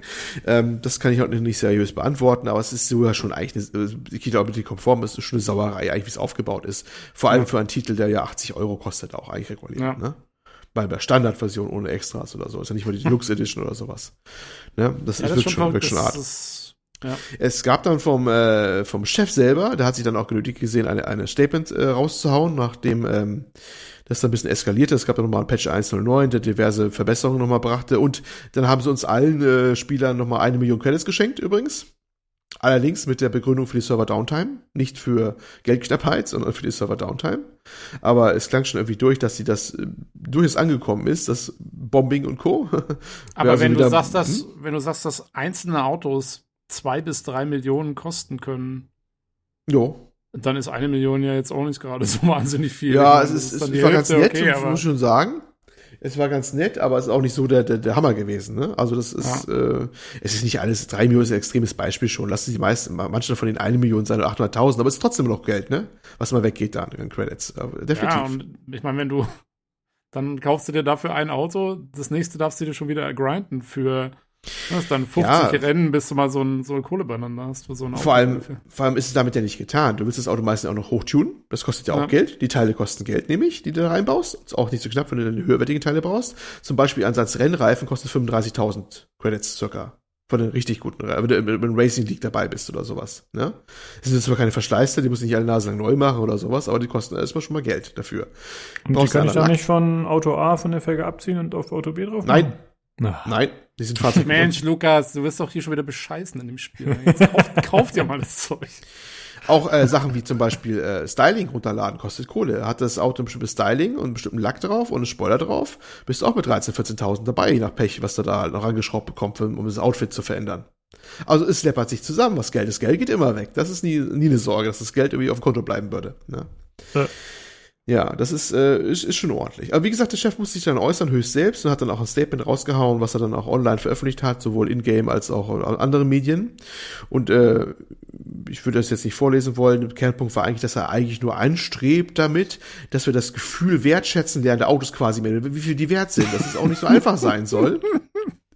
Das war so die Kernaussage und man versucht natürlich noch das Balancing hinzubekommen, das natürlich anstrebt, dass alle, egal auf welchen Spielstil es Spaß mit dem Titel haben können. Also so richtig schön Allgemeinplatz mal runtergeleiert, ne? Ähm, klang so ein bisschen, ja, also ist viel günstiger wird es nicht werden, aber sie werden wir Möglichkeiten, sie werden wir Möglichkeiten des Grinds einbauen. Das werden sie schon irgendwie machen, dass man irgendwie dann äh, besser grinden kann oder sowas vermutlich. Denn das ist natürlich ein Problem. Ähm, wie gesagt, die Rennen klangen erst eine recht viele Anzahl und die Tracks, aber es ist manchmal sehr ein bisschen spärlich gemacht. Es gibt zum Beispiel das, oder auf einem äh, Interlagos müsste das sein, Brasilien, da gibt es eine Meisterschaft. Das ist völlig verschwendet, dass du da eine Rennstrecke hast und es gibt nur eine Meisterschaft drauf. Da regen sich auch viele drüber auf. Aber wenn man schon grinden muss, dann möchte man Grinding mit Abwechslung haben. Ne? Einmal das, einmal das. Es bietet sich ja an bei den ganzen Fahrzeugen, die da drin sind, dass man äh, möglichst viele Varianten des, des, des, äh, des, des Rennens hat und das auch ausnutzt. Und für, wenn man schon so viel äh, Geld ansparen muss, das doch möglichst unterhaltsam machen kann. Und da meinen viele, ja, dann nicht mal das wird ja eingeboten. Und das ist dann schon ein Grundproblem. Und da hat er gesagt, ja, man wird natürlich an, an viel an Material nachliefern und an Möglichkeiten, dass man äh, Meisterschaften und Rennen fahren kann und äh, hast du nicht gesehen. Wobei ich befürchte, ja, das wird er wahrscheinlich tun. Im gleichen Atemzug, da werde ich jetzt schon äh, drauf, wird er uns aber auch viele Gelegenheiten geben, neue, äh, das Geld auszugeben. Ne? Also in Form von weiß nicht was, neueren Autos oder sowas, die man natürlich ingame kaufen kann, die dann auf die 424, was es war, noch oben top oben drauf kommen und hast du nicht gesehen. Da bin ich aber absolut überzeugt von. Und ähm, das wird sich noch äh, interessant gestalten. Aber das wird dann wohl ab April, wurde, hieß das wohl, wird das mit dem Balancing nochmal losgehen. Das Patch, der jetzt noch zwischendurch kam, war dann halt nochmal eher technischer Stabilitätsnatur, was dann erstmal so rauskam. Jo, das ist so, ähm, deswegen ist die Stimmungslage in der Community etwas angeknackst zurzeit. Ne? Mhm. Einmal wegen dem Always, on- äh, Always Online und das ist ein kleinerer Punkt, primär wegen dem ganzen Ausgestaltung der, der Kostenlage sozusagen, ne? und was da so Ich- abläuft. Ich könnte mir vorstellen, dass auch deswegen der, jetzt macht der Always Online auch wesentlich mehr Sinn. Ähm, weil, äh, ich meine, wenn das nicht Al- Always Online ist, dann ist es wahrscheinlich viel einfacher, sich da irgendwelche Trainer zu basteln oder so, mit denen man die Autos irgendwie freischaltet. Mhm. Da waren die ersten auch schon sehr kreativ. Ja, Ähm, man kann ja die PlayStation 5 oder 4, es kommt übrigens, äh, läuft ja übrigens auf beiden Plattformen, also es gibt den Titel für beide Plattformen, ähm, man kann die ja auch streamen auf PC. Ne? Es gibt ja da einen Modus, dass du da auf dem PC spielen kannst, äh, von deiner PlayStation aus, ja? mhm. Ne? So, eine- gibt's ja so einen internen Streaming-Modus. Ich habe das mal ausprobiert, ich fand den nicht so dolle, ehrlich gesagt, weil wir ein bisschen, der hat mehr Latenz gehabt äh, als gefühlt Stadia über das ganze Internet. Aber nun ja. Und die ersten Findigen haben sich natürlich schon einen Bot geschrieben, der dann am PC äh, die Eingaben simuliert und dann irgendein, irgendein Oval rumfährt oder irgendwie halb Rennen, halb mitmachen kann mit großer Wahrscheinlichkeit, dass er dabei nicht crasht oder sowas. Die man es auch geschafft haben, aber sie haben es geschafft und der fährt jetzt halt die ganze Tag im Kreis und verdient Geld. Ne? Und ähm, ja, wahrscheinlich kann natürlich sein, dass der was dann schreiben werden, der solche Sachen dann merkt und dann den Spieler sperrt oder was Double was er macht. Keine Ahnung, was der machen werden. Vielleicht trauen sie sich auch nicht mehr, das zu machen. Sie könnten es vielleicht machen, aber vielleicht machen sie es auch nicht mehr. Aber äh, hast natürlich recht, es kann natürlich sein, dass es ein Beweggrund war, mit warum sie das gemacht haben, ne? Mit dem Always Ja. Online. Ja, abenteuerlich. Ja, Ui, gut, das ui. waren jetzt die unerf das waren jetzt die unerfreulichen äh, Nebensachen, mal, die hätte ich eigentlich halt zum Schluss mir aufsparen wollen, aber dieser Elefant ist groß und äh, mitten im Raum bei dem Spiel, das muss man so sagen. ähm, aber wie gesagt, das sollte man vielleicht mal so ein bisschen äh, relativiert nochmal sagen, äh, wie Tobi es schon angebracht hat, es, es stört jetzt auch erstmal nicht so arg, weil ob du jetzt diesen hyperexklusiven einen Porsche jetzt erstmal hast oder nicht, das behindert erstmal den Spielfluss nicht und ja auch das Fahren nicht und das, äh, das Ganze. Äh, und äh, das muss man sagen, das finde ich also wirklich ziemlich gut gelungen. Das, das Fahren macht auch mit Controller durchaus Spaß. Es ist äh, packend, also für mich zumindest äh, packend, wenn man auf sowas steht. Die äh, KI-Gegner sind auch ein bisschen lebendiger, finde ich, geworden, von der Art her, wie sie mit einem fighten und was sie tun und so. Ähm, das es gibt neue Sachen wieder zu kommen. Es gibt auch äh, äh, wechselnde Wetterverhältnisse. Regenrennen sind ausgeprägter. Es bilden sich Pfützen auf der Straße. Das ist manchmal schon dramatische Szenen, die sich da abspielen und hat zu kämpfen. Man hat äh, an den DualSense-Controllern dieses, dieses Force-Feedback in den Triggern. Ich weiß gar nicht mehr, wie das heißt. Diese, diese, ne, wo die, die, die Trigger sich versteifen. Adaptive Trigger? Genau, Adaptive Trigger. Irgendwie. Das ist, finde ich, richtig, richtig cool sogar. Das fühlt sich richtig geil an, wenn die merkst, wie die Bremse sich dagegen stemmt oder das dann sie vibrieren oder sowas. Ist immer noch schwierig, mit Controller zu fahren. Definitiv, an der Lenkrad würde da besser gehen, Kurven sauber zu steuern. Aber das ist echt ein nettes Feature. Oh, Aber trotzdem, die Rennen machen Spaß und, sind durchaus packend. Wenn auch ähm, Simcade-typisch, äh, du fährst halt in der Regel, du bist bei den vorgefertigten Rennen, Rennen, die du immer von hinten beginnst, immer. Und du musst das Feld von hinten aufrollen. Das ist immer deine Mission eigentlich in der Regel. Es sind keine Rennen mit einem Qualifying vorweg und dann fährst du dann äh, wie ein Rennen mit, mit einem Start aus dem Grid raus, wo dann äh, im Qualifying kämpft ein Startplatz oder sowas. Ähm, das kannst du nur machen, ähm, mit, mit, mit also Stehen raus starten vom bestimmten Startplatz aus, wenn du selber ein Rennen definierst, in Custom Rennen, äh, also Custom Races. Ja, aber das ist auch, das ist bei Forza Motorsport übrigens so ähnlich. Äh, Forza Motorsport, wohlgemerkt, nicht Forza Horizon. Das ist so typisch Simcade-Rennen eigentlich dann auch wieder. Aber ja, die Rennen sind ansonsten spaßig und das Fahrgefühl finde ich persönlich gut. Kommt ein bisschen darauf an, wie viel ähm, Assist-Sachen man aktiviert. Dann natürlich dieses Fahren ein bisschen dann verfälschen, wenn du so ein automatisches Abfangen des, des Gegenpendlers hast, was du aktivieren kannst, so Gegenlenken automatisiert. Dann ist natürlich das ein bisschen gefiltert, so ein bisschen deine Eingabe, sag ich mal so. Äh, nicht jedermanns Geschmack. Äh, Man kann verschiedene Assistenten-Sachen einschalten, wie die üblichen ähm, ja, Ideallinie-Einblendungen oder Marker, die dann anzeigen, wo dein Einlenkpunkt ist oder ein richtig über der Strecke schwebender Hinweis, jetzt hier bremsen und so mit Bremszone unten dran in Rot. Das kann manchmal sehr, gerade zum Lernen der Strecke übrigens sehr hilfreich sein und sollte man zumindest mal vielleicht mal zwischendurch einmal aktiviert haben, wenn man die Strecke noch nicht kennt. Ähm, das ist durchaus gut. Das ist gut geführt. Was es nicht gibt, ist die ähm, mit äh, die Sache des Zeitzurückdrehens, was heute ja eigentlich fast Standard geworden ist, dass man nach einem Unfall, wenn man gerade mal rausgerutscht ist, mal einmal rückspulen kann, zumindest ein paar Mal, oftmals beschränkt im Spiel, wie oft, aber möglich ist. Das ist überhaupt nicht drinne, das geht gar nicht. Äh, muss man wissen, wenn man rausfliegt, fliegt man raus. Ne? Kann man höchstens das ga- Ja, ganze da könntest du dein Geld zurückholen. Das geht nicht. Das geht ja nicht, ne? Ja, du kannst das Rennen aber jetzt halt neu starten, das geht schon. Du kannst einfach auf Retry gehen und dann startet er von vorne Hm. wieder. Äh, das ist nicht der Punkt, das ist einfach eigentlich komisch, dass sie es nicht haben, aber das hat Gran Turismo, glaube ich, noch nie, auch noch nie gehabt. Warum auch immer. Ne, im Multiplayer-Rennen wird es eh nicht gehen, logisch, aber im Singleplayer-Rennen, dass sie es nicht drin haben, dass sie da nicht den Anschluss äh, machen, wie bei anderen Spielen auch, verstehe ich nicht ganz so. Wer es nicht will, manche rumpfen ja die Nase natürlich drüber über dieses Feature, ähm, muss es ja nicht nutzen, genau wie andere Assist-Methoden auch nicht. Das können wir auch, auch weg konfigurieren, ne? Ja. Aber äh, vom grundlegenden Fahren her ist es wirklich sehr schön. Die Präsentation ist auch sehr, sehr schön. Es sieht richtig, richtig, richtig gut aus, das Ding. Ähm, in der Szene, in der richtigen Beleuchtung. Es gibt äh, da echt Sachen, das würde ich fast das berühmt-berüchtigte Wort ähm, fotorealistisch in, in den Mund nehmen. Das, das sieht also wirklich toll aus dann. Ähm, manchmal ist das Blooming, also diese das Reflexion ein bisschen übertrieben vielleicht.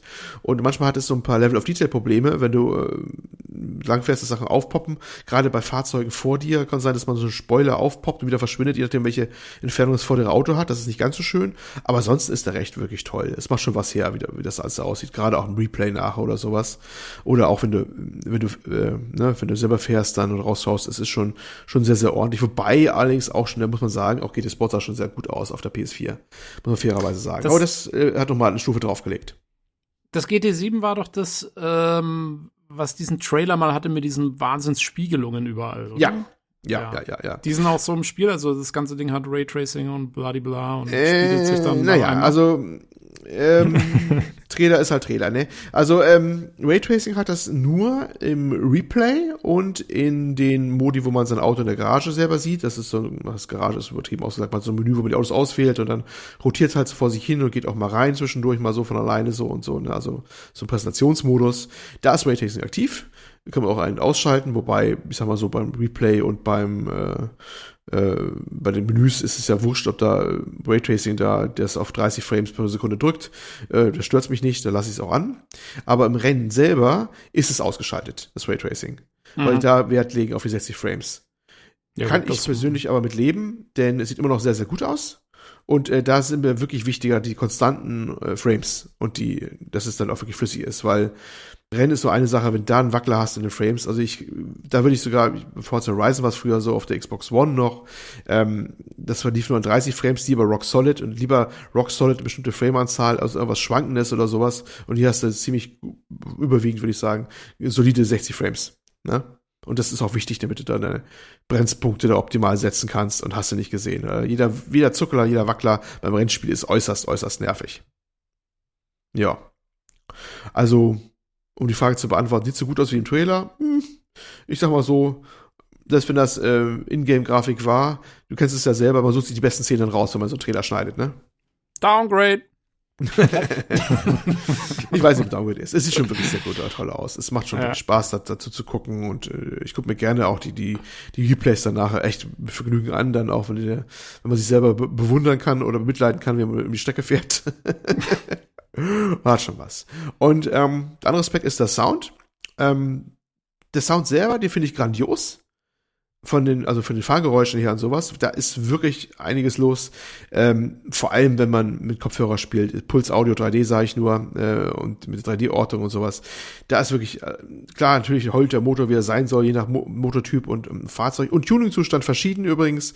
Das Getriebe heult vor sich hin, die Steine prasseln im Radkasten, wenn du äh, im Kies ausrutscht. Wenn das, wenn du Wasser hast, dann und fährst durch eine Regenpfütze durch, die bis tiefer ist, dann hörst du es dann äh, rascheln da im Radhaus dann sowas. Äh, Du hörst das Auto hinter dir, was sich von links nähert und dich überholen will. Es ist alles da. Ich habe es wirklich sehr genossen, mit Kopfhörer den ganzen Sound da äh, anzuhören. Das ist wirklich, der hat Wucht, der hat Ortung, der hat alles.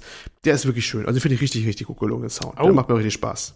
Da habe ich eine kurze Frage, die jetzt Mhm. nicht, nicht direkt auf den Sound bezogen ist, aber weil du es gerade gesagt hast, mit den, hier man hört die Kieselsteine, die von unten gegen den Radkasten schlagen. Hm? Ähm, ich habe ähm, äh, einen von den Computec Podcasts gehört, wo die ähm, sprechen über das, das GTA 5 äh, Remaster jetzt auf der PlayStation 5. Und die haben gemeint, ähm, die haben das cool umgesetzt, weil wenn du da mit dem Auto über den Strand fährst oder so, dann ähm, ist in dem, in dem DualSense Controller haben die irgendwie per Force Feedback simuliert, als ob, wie wenn die Sandkörner sozusagen dagegen das Auto schlagen. Haben die hier auch sowas irgendwie? Also hast du, hast du sowas dann auch in deinem Controller als äh, Force Feedback drin? Oder Ich, nur ins, im Sound? Mm, Ich weiß gar nicht, ob du die Keys jetzt direkt gespürt hast. Was du auf alle Fälle merkst, ist, wenn du über die, die, die Curbs fährst, das ist diese Streckenbegrenzung, ja, Mhm. das dann so rüttelt dann auch. Das merkst du auch in den Controllern. Das ist dann so, rrrt, ne? also das merkst Okay, du dann auch durch ja. das Feedback und sowas. Also das haben sie schon durchaus drin. Wie gesagt, dass du auch, du merkst auch, wie die Bremsen manchmal so nachgeben oder wenn die einfach die Stotterbremse ABS zu aktivieren, dann ruckelst bei dir im, im, im, im, Trigger und sowas. Das ist schon sehr schön. Also das, das Force Feedback wird ausgiebig genutzt bei den ganzen Dingern, bei den Triggern und sowas auch. Das macht schon Spaß. Das ist was. Ich weiß nicht, ob er natürlich irgendwie besser fährt, das haben wir dahingestellt. Aber zumindest eine gewisse Gewöhnungsphase, weil es ist tatsächlich gar nicht mal so, so einfach, also sich von äh, Spiel, was noch ohne Trigger-Unterstützung, also ohne dieses Force-Feedback-Unterstützung läuft, ähm, vielleicht weil es auch noch PS4-Spiel war und Kompatibilitätsmodus läuft, ne, ähm, dann umzugewöhnen auf diese, diese, mit den Force-Feedback-Dingern. Ähm, es ist ein bisschen komisch, aber wenn sich aber dann gewöhnt hat, ist das eigentlich ziemlich geil, weil es ist schon eine weitere ja, Erlebnissteigerung, ne? Wenn dieses, dieses da hast, wie der, wenn du merkst, wie der, wie der, wie der Schalter gegen dich arbeitet oder sowas. Was ja auch Mhm. erstmal so ungewohnt ist, ne? Auf den ersten, im ersten Fühlen oder so. Aber es hat schon was. Das ist schon, schon ganz nice, muss ich schon mal sagen. Ja. Gut, aber war mal Sound. Aber da war ich abgeschlossen. Wie gesagt, der Sound finde ich richtig, richtig gut, vor allem den 3D-Sound. Das ist so richtig schön abgemixt. Was die Musik angeht, und damit machen wir jetzt langsam einen Bogen zur allgemeineren Präsentation. Ähm, der ist so ein bisschen ein Mixback.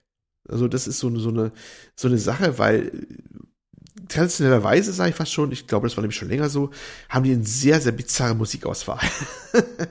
ähm, das ist alles dabei von vom ja bis Action oder Rockmusik, was so halt passt zum Rennen, ne, was man sich vorstellen kann so ein bisschen, ne, äh, wo es abgespielt wird, bis zur äh, Menümusik, die teilweise so, sag mal so Fahrstuhlmusik-äßig klingt teilweise. Manches ist einfach Jazz, manches ist Listening und es gibt manche Titel und da werde ich an dieser Stelle wahrscheinlich hier dann einen einblenden.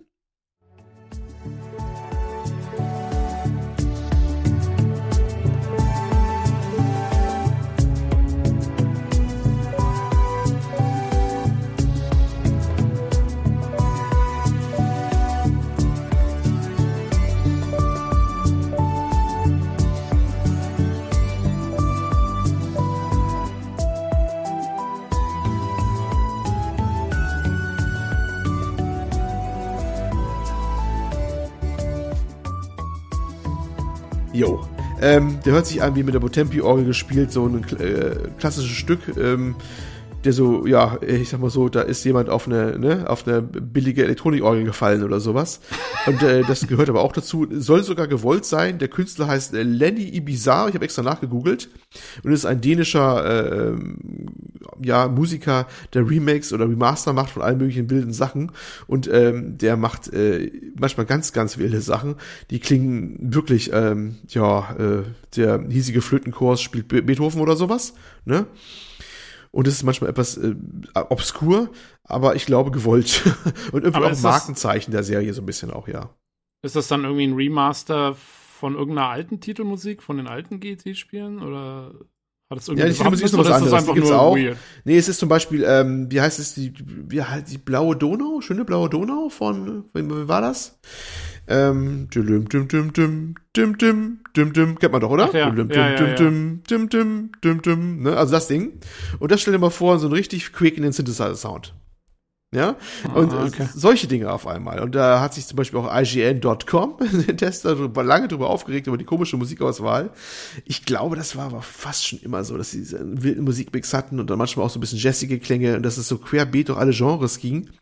Und das kann nicht allen, es kann unmöglich allen gefallen, weil dazu ist die Bandbreite zu, zu wild. Hätte nur Schlager Ja. gefehlt, wäre alles dabei gewesen. Oder Kehlkopfgesang. Also, Klingt nach, klingt nach quirky Japanese. ja, das ist nämlich der ganze Punkt. Ist nämlich auch eins, es ist nämlich wirklich quirky Japanese. Das ist nämlich, es ist auf einen Seite etwas sehr Eigenständiges. Ich würde, glaube ich, ein Gran Turismo-Spiel immer rauserkennen nach dem ersten Blick auf die Menüs und die Präsentation und die Art, wie es gemacht ist. Denn es ist immer, immer ein bisschen sehr, sehr eigen. Ähm, die Musik ist nur ein Teilaspekt davon. Diese ganze, ganze Aufmachung ist immer ein bisschen sehr, sehr weird. Das gilt auch für die ganze äh, Kommunikation mit den Leuten, die da im Spiel sind. Du kannst ja fast nicht Kommunikation nennen. Ähm, wenn dir irgendeiner etwas sagt, ne, sei es jetzt dieser Luca da vom Café, ne, der, der dir die Aufgaben gibt oder so. Oder es gibt noch andere Charaktere, triffst dann, die sagen dir was zu dem Auto, was du gerade jetzt aktiv ausgewählt hast und erzählen eine Geschichte dazu oder sowas, ne? So ein bisschen Background-Info und schlag mich tot. Oder du wirst in den einzelnen äh, Teilgeschäften auf der World Map begrüßt von den einzelnen Geschäftsführern da und was die da so haben, so schön ist und so. Das wird auch immer so minimalst erzählt. Da sind so, wird immer so ein kleines Foto gezeigt, unten eingeblendet, wirklich ein kleines, ne, unterm Rand. Das könnte so direkt aus irgendeinem Stockfotokatalog für Models sein oder so, von dem, ne, gesucht wird, Geschäftsmann, Mitte 40 oder sowas, ne? Und dann ist ein Text unten drunter, das scrollt dann runter, da wird auch nichts vorgelesen oder erzählt, gar nichts, keine Sprachausgabe, gar nichts, sondern das kannst du dir alles an, kannst du alles lesen und das war's dann auch. Und äh, das ist dann die, die, schon der Gipfel der Präsentation, was das angeht. Die ganzen Menschen sind, das ist irgendwie, irgendwie obskur, äh, nie wirklich da, so richtig gefühlt. Also nicht für heutige Verhältnisse, ne? Und das Ja, ist das auch so, ist das auch so, so, weil man sich auf die Autos konzentrieren soll und äh, bla bla Es kann bla. sein, ich habe auch schon gefragt, warum man das so macht. Das ist, das ist eine, eine wirde, manchmal geisterhafte Erfahrung, habe ich den Eindruck. Die Autos sind tatsächlich der Stars von dem Spiel, ne? Und die Menschen können ja nur ablenken, so gefühlt, ne? Und ich finde deswegen den Präsentationsgrad auch sehr unterkühlt. Ich habe ja auch schon gesagt gehabt, wie die, diese E-Sportler, die da auch als Tutoren dienen oder als Konkurrenten auch im Spiel, wie die ja auch so, so und nur auch nur so als Foto auftreten und dann einen Text darunter scrollt, dann sowas erzählen, was zur Strecke und dann äh, was erzählen die was, äh, was äh, dass sie eine selber Pilotenlizenz haben oder andere interessante Details aus ihrem Leben oder sowas, was auch ein bisschen so quirky, cringy wirkt, immer so, ne? Und das ist ähm, auch obskur. Andere geben sich ja irgendwie mehr Mühe, dass sie da eine Sprachausgabe haben. Ich glaube, ein Forza Motorsports Teil hatte den, äh, wie heißt der Jack, äh, na, den Chef von von von Top Gear, da den berühmt-berüchtigten der mit S ah, sich später. Ja, ja, ja. Jeremy. Jeremy, Jeremy Brooks. war's, ne? Ja, genau, Mhm. äh, irgendein Name halt. Jeremy, Jeremy, sonst was. ja, äh, dass, dass, er, dass der was zu den Autos erzählt hat, zumindest in den Fahrzeugklassen damals, weiß ich noch, dass er da voll als Vollvertonung da angetreten ist und sowas. Äh, oder was anderes er. machen. Genau, Sorry. der war's, ja. Und oder oder äh, jetzt hat sich ja Grid neulich wieder versucht, äh, wenn auch wahrscheinlich wieder vergeblich mit irgendeiner ganzen Geschichte im Hintergrund da mit mit realen Schauspielern oder so. Ja, das Ja, muss relativ in die Hose gegangen sein mal wieder. Aber man versucht ja immer wieder offensichtlich, das irgendwie in den menschlichen Aspekt mit reinzubringen und Gran Turismo ist gefühlt immer noch genau das Gegenteil. Also wirklich total das Gegenteil davon. Eigentlich ist ein Wunder, dass sie überhaupt diese Leute mit reingebracht haben, früher gab es die, glaube ich, auch nicht so in der Form, so stark oder so. Zumindest bei GT Sports weiß ich das nicht. Aber ich lebe man halt nicht fürs Feuer für die PS3-Ära. Ne? Und äh, das ist dann auch, das, so steht eine ganz komische Sch- Stimmung immer so im Ding, weil ja, es ist primär alles Autos, Autos, Autos und der Rest tritt halt eben nur so als unbewegte Fotografie auf mit ein paar Texten oder sowas dazu. Was das Ganze sehr nüchtern auch macht und steril. Ne? Auf eine gewisse Art und Mhm. Weise. Es ist eine, immer eine sehr sterile Erfahrung, das Gran Turismo. Ähm, untermalt von teilweise obskurer Musik, wenn du so im Menüs unterwegs bist. Ne? Und ähm, ja, das kann man mögen oder nicht. Ich, es, für mich gehört es irgendwie fast dazu. Das ist halt, das ist halt Gran Turismo. Du hörst die ersten Klänge und du denkst dir schon, das ist Gran Turismo mit Sicherheit. Ne? Und wenn du das Menü dazu siehst. Aber ich glaube, es wird nicht jedem gefallen. Weil das schon sehr speziell ist, finde ich auch. Ein bisschen. Aber naja. Ja, Ja. aber ich kann es zumindest nachvollziehen. Also man konzentriert sich so aufs Wesentliche. Das ist, äh, das kann okay sein, glaube ich. Also, Jo. weiß ich nicht. Das ist eigentlich so im Großen und Ganzen eigentlich zu dem, zum Spiel als solchen. Habt ihr noch Fragen? Ja. Mhm. Äh, spielst jetzt. du primär in First oder Third Person? First. Der Third Person, es gibt äh, gut, dass du es anmerkst, unterschiedliche Kameras. Ähm, paar First-Person-Perspektiven wie Cockpit, ähm, Motorhaube und diese eine Sicht, die es seit Anfang aller Zeiten in Pol- äh, Play, äh, Gran Turismo gab, ähm, wo man halt nur das HUD und eingeblendet hat und sonst nix und dann einfach so guckt, was im Abstand die beste Übersicht natürlich hat, aber auch unrealistischen ist. Ne? Äh, Cockpit ist natürlich authentisch, aber je nach ähm, Fahrzeugmodell manchmal auch ein bisschen sehr behindert. Äh, so ein Rennwagen, wo du tief sitzt mit relativ mit ja Käfig drin und breiten A-Säulen, da sieht man teilweise manchmal nicht viel, wenn man da fährt. Ähm, die Third Person ist nämlich etwas weird, die ist relativ weit weg und sehr starr gefühlt. Das haben sich auch viele darüber schon beschwert. Äh, ja, da wirkt es manchmal so, als wollte man die gar nicht unterstützen so richtig. Aber kleiner Tipp, die kann man wohl ein bisschen einstellen, ein paar Parametern. Ich habe es selber jetzt nicht gemacht, weil ich fahre die nicht äh, mit dem im Ingame-Menü, aber nur wenn gerade gefahren wird. Da muss man da quasi ins Optionsmenü reingehen da kann man die ein bisschen anpassen, wie die Kamera reagieren soll, wie den Abstand die haben soll zum zum Fahrzeug. Äh, gilt wohl so als momentan als äh, Tipp in der Gran Turismo-Szene, wenn man schon unbedingt dritte oder Third Person fahren will, da sollte man diese Optionen anpassen, die aber nur erreichbar sind, wenn man gerade fährt übrigens. Das ist so ein bisschen sehr arg versteckt, ja. Genau. Okay. Ja, Ich also ich beziehe aber First Person eigentlich vor. Das ist für mich immer noch das Packendste eigentlich immer mit. Ne, wenn man Mhm. da so, ja. Das macht, das ist das so, was mich so am meisten so kickt, wenn ich da fahre mit den Dingern. Ja, Gibt's, ist auf jeden äh, Fall intensiver, ne? Aber es, ich finde es immer, also ich meine, ich fahre eh gerne Rennspiele, deswegen liegt da wahrscheinlich der Maßstab. Ja, es ist ist- halt auch schwieriger, ne? Ist nicht einfach. Ja, ja, weil es ist tatsächlich so, ich habe ja auch äh, Multiplayer durch ein anderes Spiel, auch, auch das äh, vorige Grid, nicht das aktuelle, das vorige, und da bin ich oftmals dann äh, auf, auf Third Person ausgewichen, weil du hast die beste Übersicht, hast du natürlich da. Wenn du dich da wieder eingegruft hast, wenn da einer hinten von hinten links dich überholen will, dann siehst du den auch, ne? Und kannst darauf reagieren. Du weißt, auf welcher Höhe mehr zu dir ist und all sowas. Habe ich mit der Realität überhaupt nichts zu tun, aber das war das Ding, was echt manchmal am besten ging, um zumindest in eher arkadigen Fahrbereich dann besser reagieren zu können. Forza Horizon genau das gleiche im Übrigen, da habe ich so auch meist von außen gespielt gehabt, wenn ich gegen andere Spieler angetreten bin, weil ähm, wenn du im First Person warst, war irgendwie toll, aber du warst immer im Nachteil, ne, weil das ist, ist klar, das ist äh, dann nicht so optimal. Aber naja, Ja. genau. Jo, das dazu. Äh, gibt's VR-Support? Das ist eine gute Frage. Der vorige Teil hatte das. Ich glaube, der jetzige momentan noch nicht. Es könnte sein, dass es mal angekündigt wird, dass es irgendwann mal kriegen wird. Weil wir warten ja noch auf die neue PSVR 2. Ne? Das ist ja noch irgendwie im Schwange. Achso, ja, eben, ist ja eh nur PlayStation. Ja. Ja, ja, also es gibt zwar, du kannst zwar das ähm, VR von der Vierer da irgendwie rankriegen, das geht schon, aber ich glaube, momentan wird es noch nicht unterstützt. Ich vermute stark, dass die im Auge haben, das auf den neuen PSVR zu unterstützen. Ja, Weil das ganze Ding machen. fühlt sich so stark nach Live-Service-Game an. Ich glaube ehrlich gesagt nicht, dass wir die Endform von GT7 jetzt schon gesehen haben. Das, da wird sich noch einiges tun. Ich, glaube, PS, PSVR 2 habe ich äh, stark im Verdacht, dass das da reinkommen wird, die Unterstützung dazu. Es bietet sich mit dem Titel geradezu an, dass man das da macht. Ne? Da bin ich fast überzeugt von. Was übrigens interessant werden würde, das wäre echt so ein Ding, vielleicht mal, vielleicht ist es meine erste VR-Brille, ist vielleicht mal echt die, die PlayStation VR dann sogar, die rauskommt. Das könnte sogar sein, dass ich dann mal mich melden werde mit einer PlayStation VR-Brille, wie das so ist. Jo, Jo. Das klingt doch vielversprechend. Aber das war, ich denke mal, im Großen und Allen war es das erstmal zumindest mein Stand, soweit ich berichten kann zurzeit. Ne? Ach ja, es gibt noch einen ähm, ähm, äh, Livery-Editor oder so, so einen Style-Editor. Du kannst dein Auto noch selbst natürlich auch bemalen, mit Styles versehen oder von anderen Leuten die Sachen runterladen. Wie gesagt, kostet dann teilweise auch Geld, wenn du Teile verbrauchst oder sowas. Ne? Da gibt's schon die wildesten Designs zu. Das ist auch eine relativ lebendige Szene und man kann sich auch selbst dann versuchen. Äh, es wird gibt so ein, wird, hm? wird äh, Sugi für uns einen PCGC Podcast äh, Rennclub Auto machen? Das ist eine gute Frage. Ich glaube, Suki hat ja gemeint, er hat jetzt mal 100 Stunden erstmal aufgehört. Ah, ähm, aber eig- eigentlich ein Punkt. Äh, Also- Suki, ich brauche mal unser Logo, irgendwie, dass ich das irgendwie einbauen kann. Es wird ja reichen, wenn du das einmal sharest. Dann, wenn du das als Shareable machst, dann könnt ihr das auf andere Autos auch noch raufpacken und sowas. Wäre ja was hier. ah, Deswegen gibt's hier Logo hier auf diversen Autos drauf. Das ist Pflicht eigentlich schon.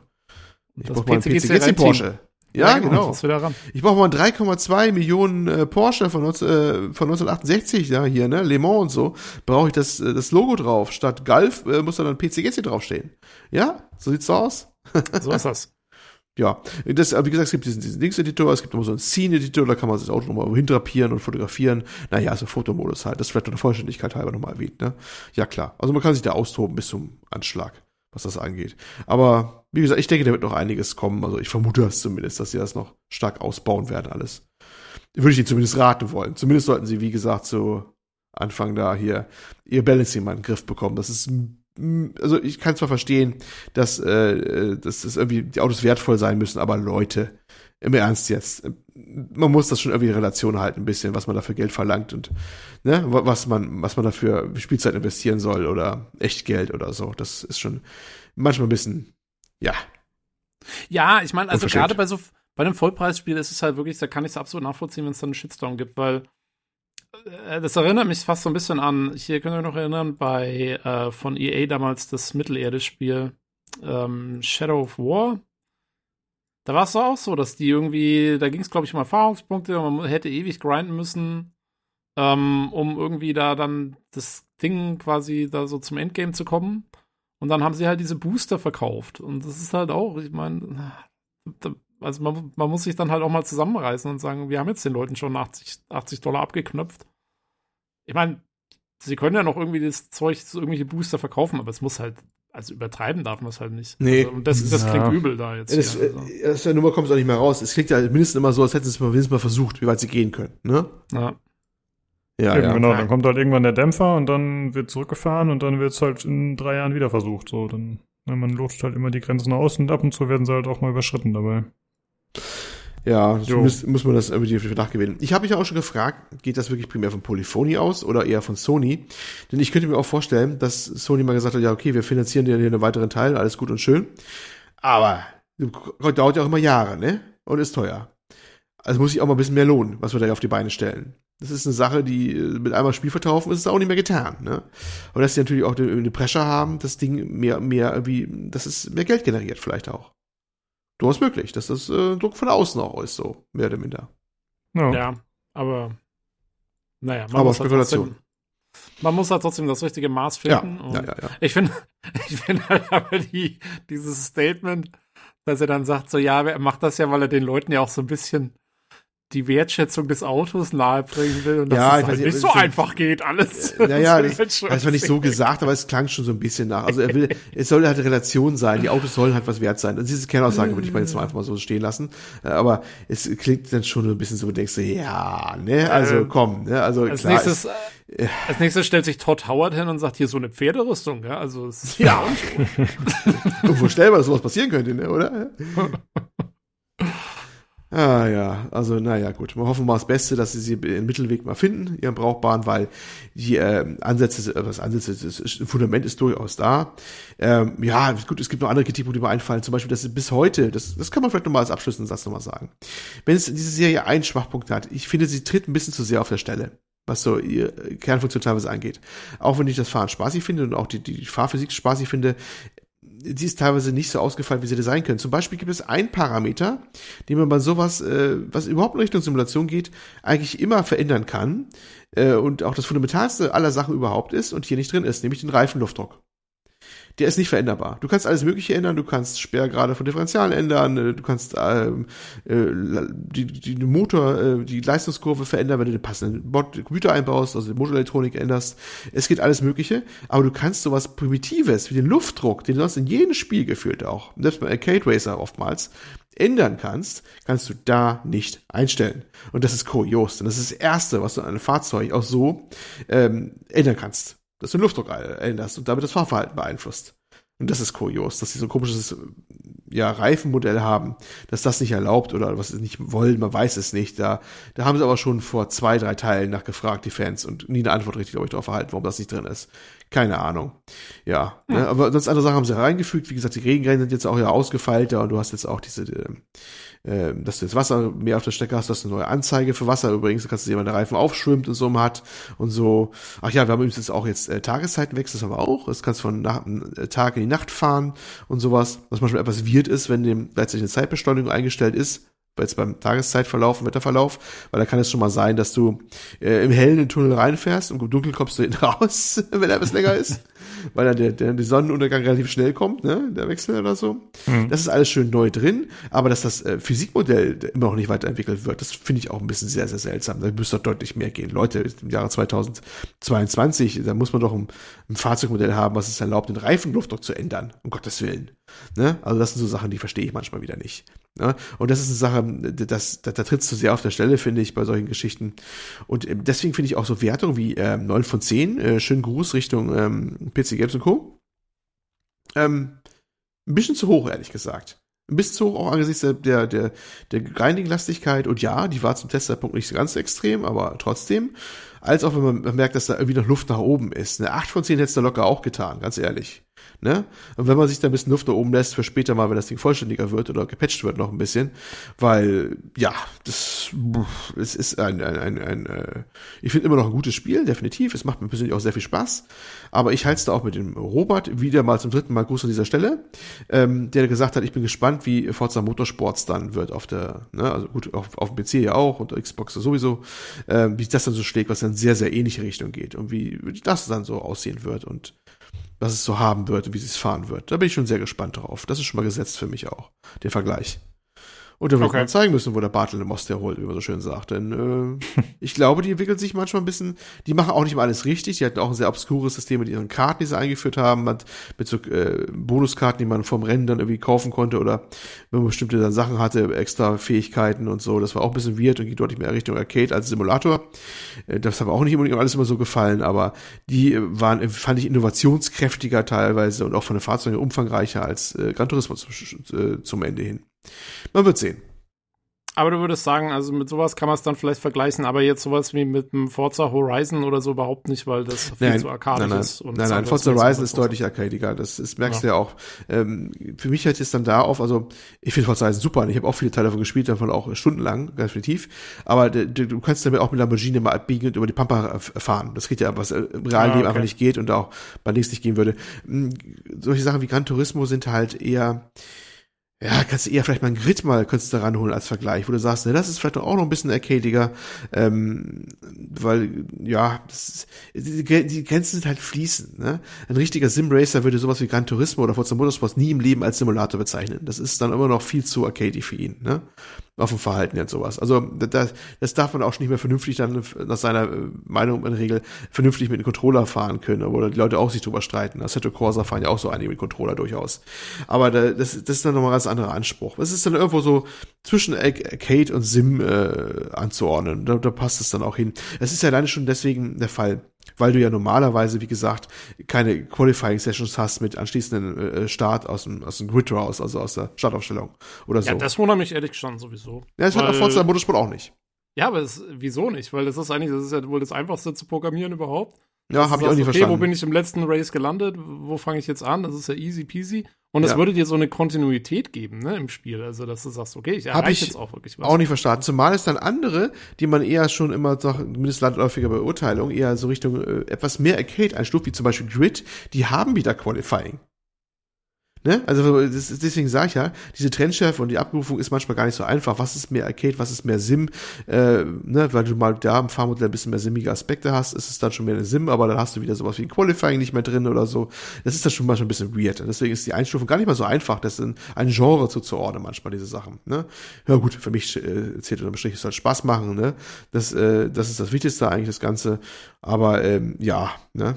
Also der Motorsport, ich würde, es gibt eigentlich nur richtig so einen Konkurrenten großartig momentan, würde ich sagen, das ist Forza Motorsport. Oder was zumindest im ähnlichsten ist, auch vom Aufbau her so ein bisschen auch. Ja, das sind ja eigentlich die beiden Platzhirsche. Ja. So kann man es wohl sagen. Ja, Jo. das war doch eigentlich ein sehr guter Überblick. Ich habe keine Frage mehr. Tobi, brennt dir noch was auf der Zunge? Ähm, nee, eigentlich nicht. Ich bin voll versorgt mit Informationen. Alles Ja, ich bin äh, erfreut und überrascht über eure rege Beteiligung, trotz dieses auch eher für euch fremden Themas, so wie es so klang. Also äh, wunderbar. Muss ich meine Begeisterung im Ausdruck verleihen hier. ja, Ja, ich dachte ja, bis jetzt immer, die heißen Rennspiele, weil ich immer vor denen wegrenne. Ho, ho, ho, ho. Ja, aber ist doch schön, dass Ja. wir wieder zur dritten Folge aufnehmen konnten. Das ist doch sehr gut. Jo. Wunderbar. Okay, dann, äh, liebe Zuhörer, wie immer an euch der Aufruf, wenn ihr noch Fragen habt, zum Beispiel zu Gran Turismo 7, wenn ihr Kritik, Anregungen an uns habt, könnt ihr die gerne bei uns loswerden. Das könnt ihr entweder auf dem Discord machen, das ist discord.gg slash pcgc, oder ihr könnt uns über Twitter unter erreich, äh, erreichen unter dem Handle at podcastpcgc oder per E-Mail unter pcgcpodcast at gmail.com. Und ihr könnt natürlich auch gerne selbst am Podcast teilnehmen, falls ihr Interesse daran habt. Wir sind ja immer noch ein Community-Projekt. Äh, ach so, und an der Stelle fällt mir noch was ein. Jetzt gerade zum Ende, aber egal. Äh, ich wollte nur mal wieder einen Dank loswerden an alle, die sich irgendwie beteiligen auf dem Discord, sei es mit vorgeschlagenen News, einfach generell reger Beteiligung, kommunikativ, die da irgendwelche Verlosungen starten, äh, was auch immer. Da muss ich sagen, bin ich sehr, sehr zufrieden, wie unsere Community läuft und wieder die Harmonie vor einem Start ist. Finde ich sehr, Jo. sehr angenehm. Genau. Das stimmt. Also Ich der auch. Discord ist wirklich, äh, der hat sich super entwickelt, finde ich. Äh, Das ist richtig lustig. Ich habe das Ding eigentlich immer im Hintergrund an und gucke immer mal wieder rein. Ja, ja, ja. Dito, Macht Dito. mir wieder Spaß. Genau, genau. Grüße gehen raus und äh, dann vielen Dank fürs Zuhören und wir hören uns nächste Woche hoffentlich wieder zum PC Games Community Podcast. Tschüss. Tschüss.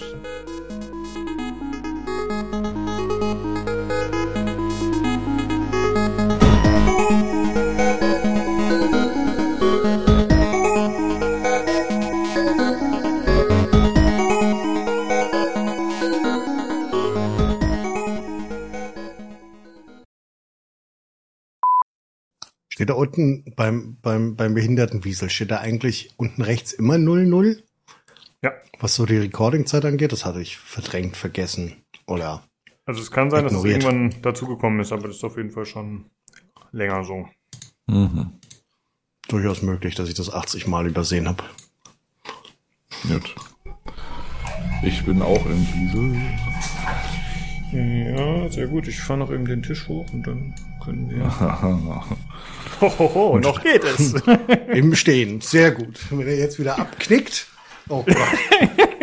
Live genau im jetzt. Podcast. Ja, live. Ich habe das Kaugummi rausgenommen.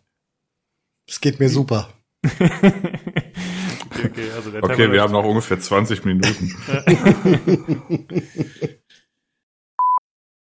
Bei dir so? Hast du vor, aufzuhören zu frittieren oder? Nein, das ist ein Lebensstil, das lasse ich mir nicht wegnehmen. Muss so. Ja, da kommt der Freiheitskämpfer von Gera wieder durch. Also, ey, du lässt mir nicht meine Fritteuse wegnehmen. Judy! Die Trilogie auf Frau Pohl. Das ist seine Vermieterin, glaube ich. Das war doch. Ah, gutes Hirn. Es, fun es funktioniert doch noch. Ich, ja, ich frage mich, was, was mein Hirn für diese Information weggeworfen hat. Naja. Wahrscheinlich kompletten Leistungskurs Chemie. Da wusste ich drei Wochen nach, nach dem mehr. Leistungskurs Chemie. Krass. Naja. Ich hatte Erdkunde und Chemie. Oder Chemie. Chem Chemie. Nee, das heißt Chemie. Ja. Da, wo ich herkomme, sagt man Chemie. So, weil Hallo? ich so ins Wort reingesprungen bin. Hört ihr uns jetzt oder Unsere uns Kommunikation ist 1A, Leute. Sehr gut. Äh, Ich muss schneiden, hört auf mit dem Scheiß. Ich will nicht. ja gut, ich mache eben Neustart, ich bin gleich wieder Ja, da. Dann, mach äh, mal. Geht's hoffentlich. Soll ich Craig nochmal... Ja, ja, ich mache einfach zu, ist egal. Bis gleich. Äh, Aber er ist ja, Ja. noch da. Aber jetzt ist Meistens- er noch da. Ich weiß auch nicht, was los ist. Ich dachte, er startet neu. Ja, aber irgendwie kriegt das jetzt Discord nicht mit. Ich weiß nicht, was gerade passiert. Sollen wir ihn kicken? Kann man das? Warte mal. Ich kann die. Verbindung trennen. Ja, ich kann die Verbindung trennen bei ihm, glaube ich. Warte mal. So. Ich habe jetzt mal einfach getrennt, knallhart. Wollte ich immer schon mal machen, endlich. Endlich mal einen gekickt. Ja. Ja, hm. Oh shit, ich sehe gerade, Midnight Suns kommt am 25.03. schon raus. Dieses Marvel-Ding. du Penner. Willst, ja, willst du es haben, oder? äh, schon, ja. dass du da- ja. Das ist doch dieser XCOM-Verschnitt von den XCOM-Machern. Von Das ist ja schon das ja XCOM, ja.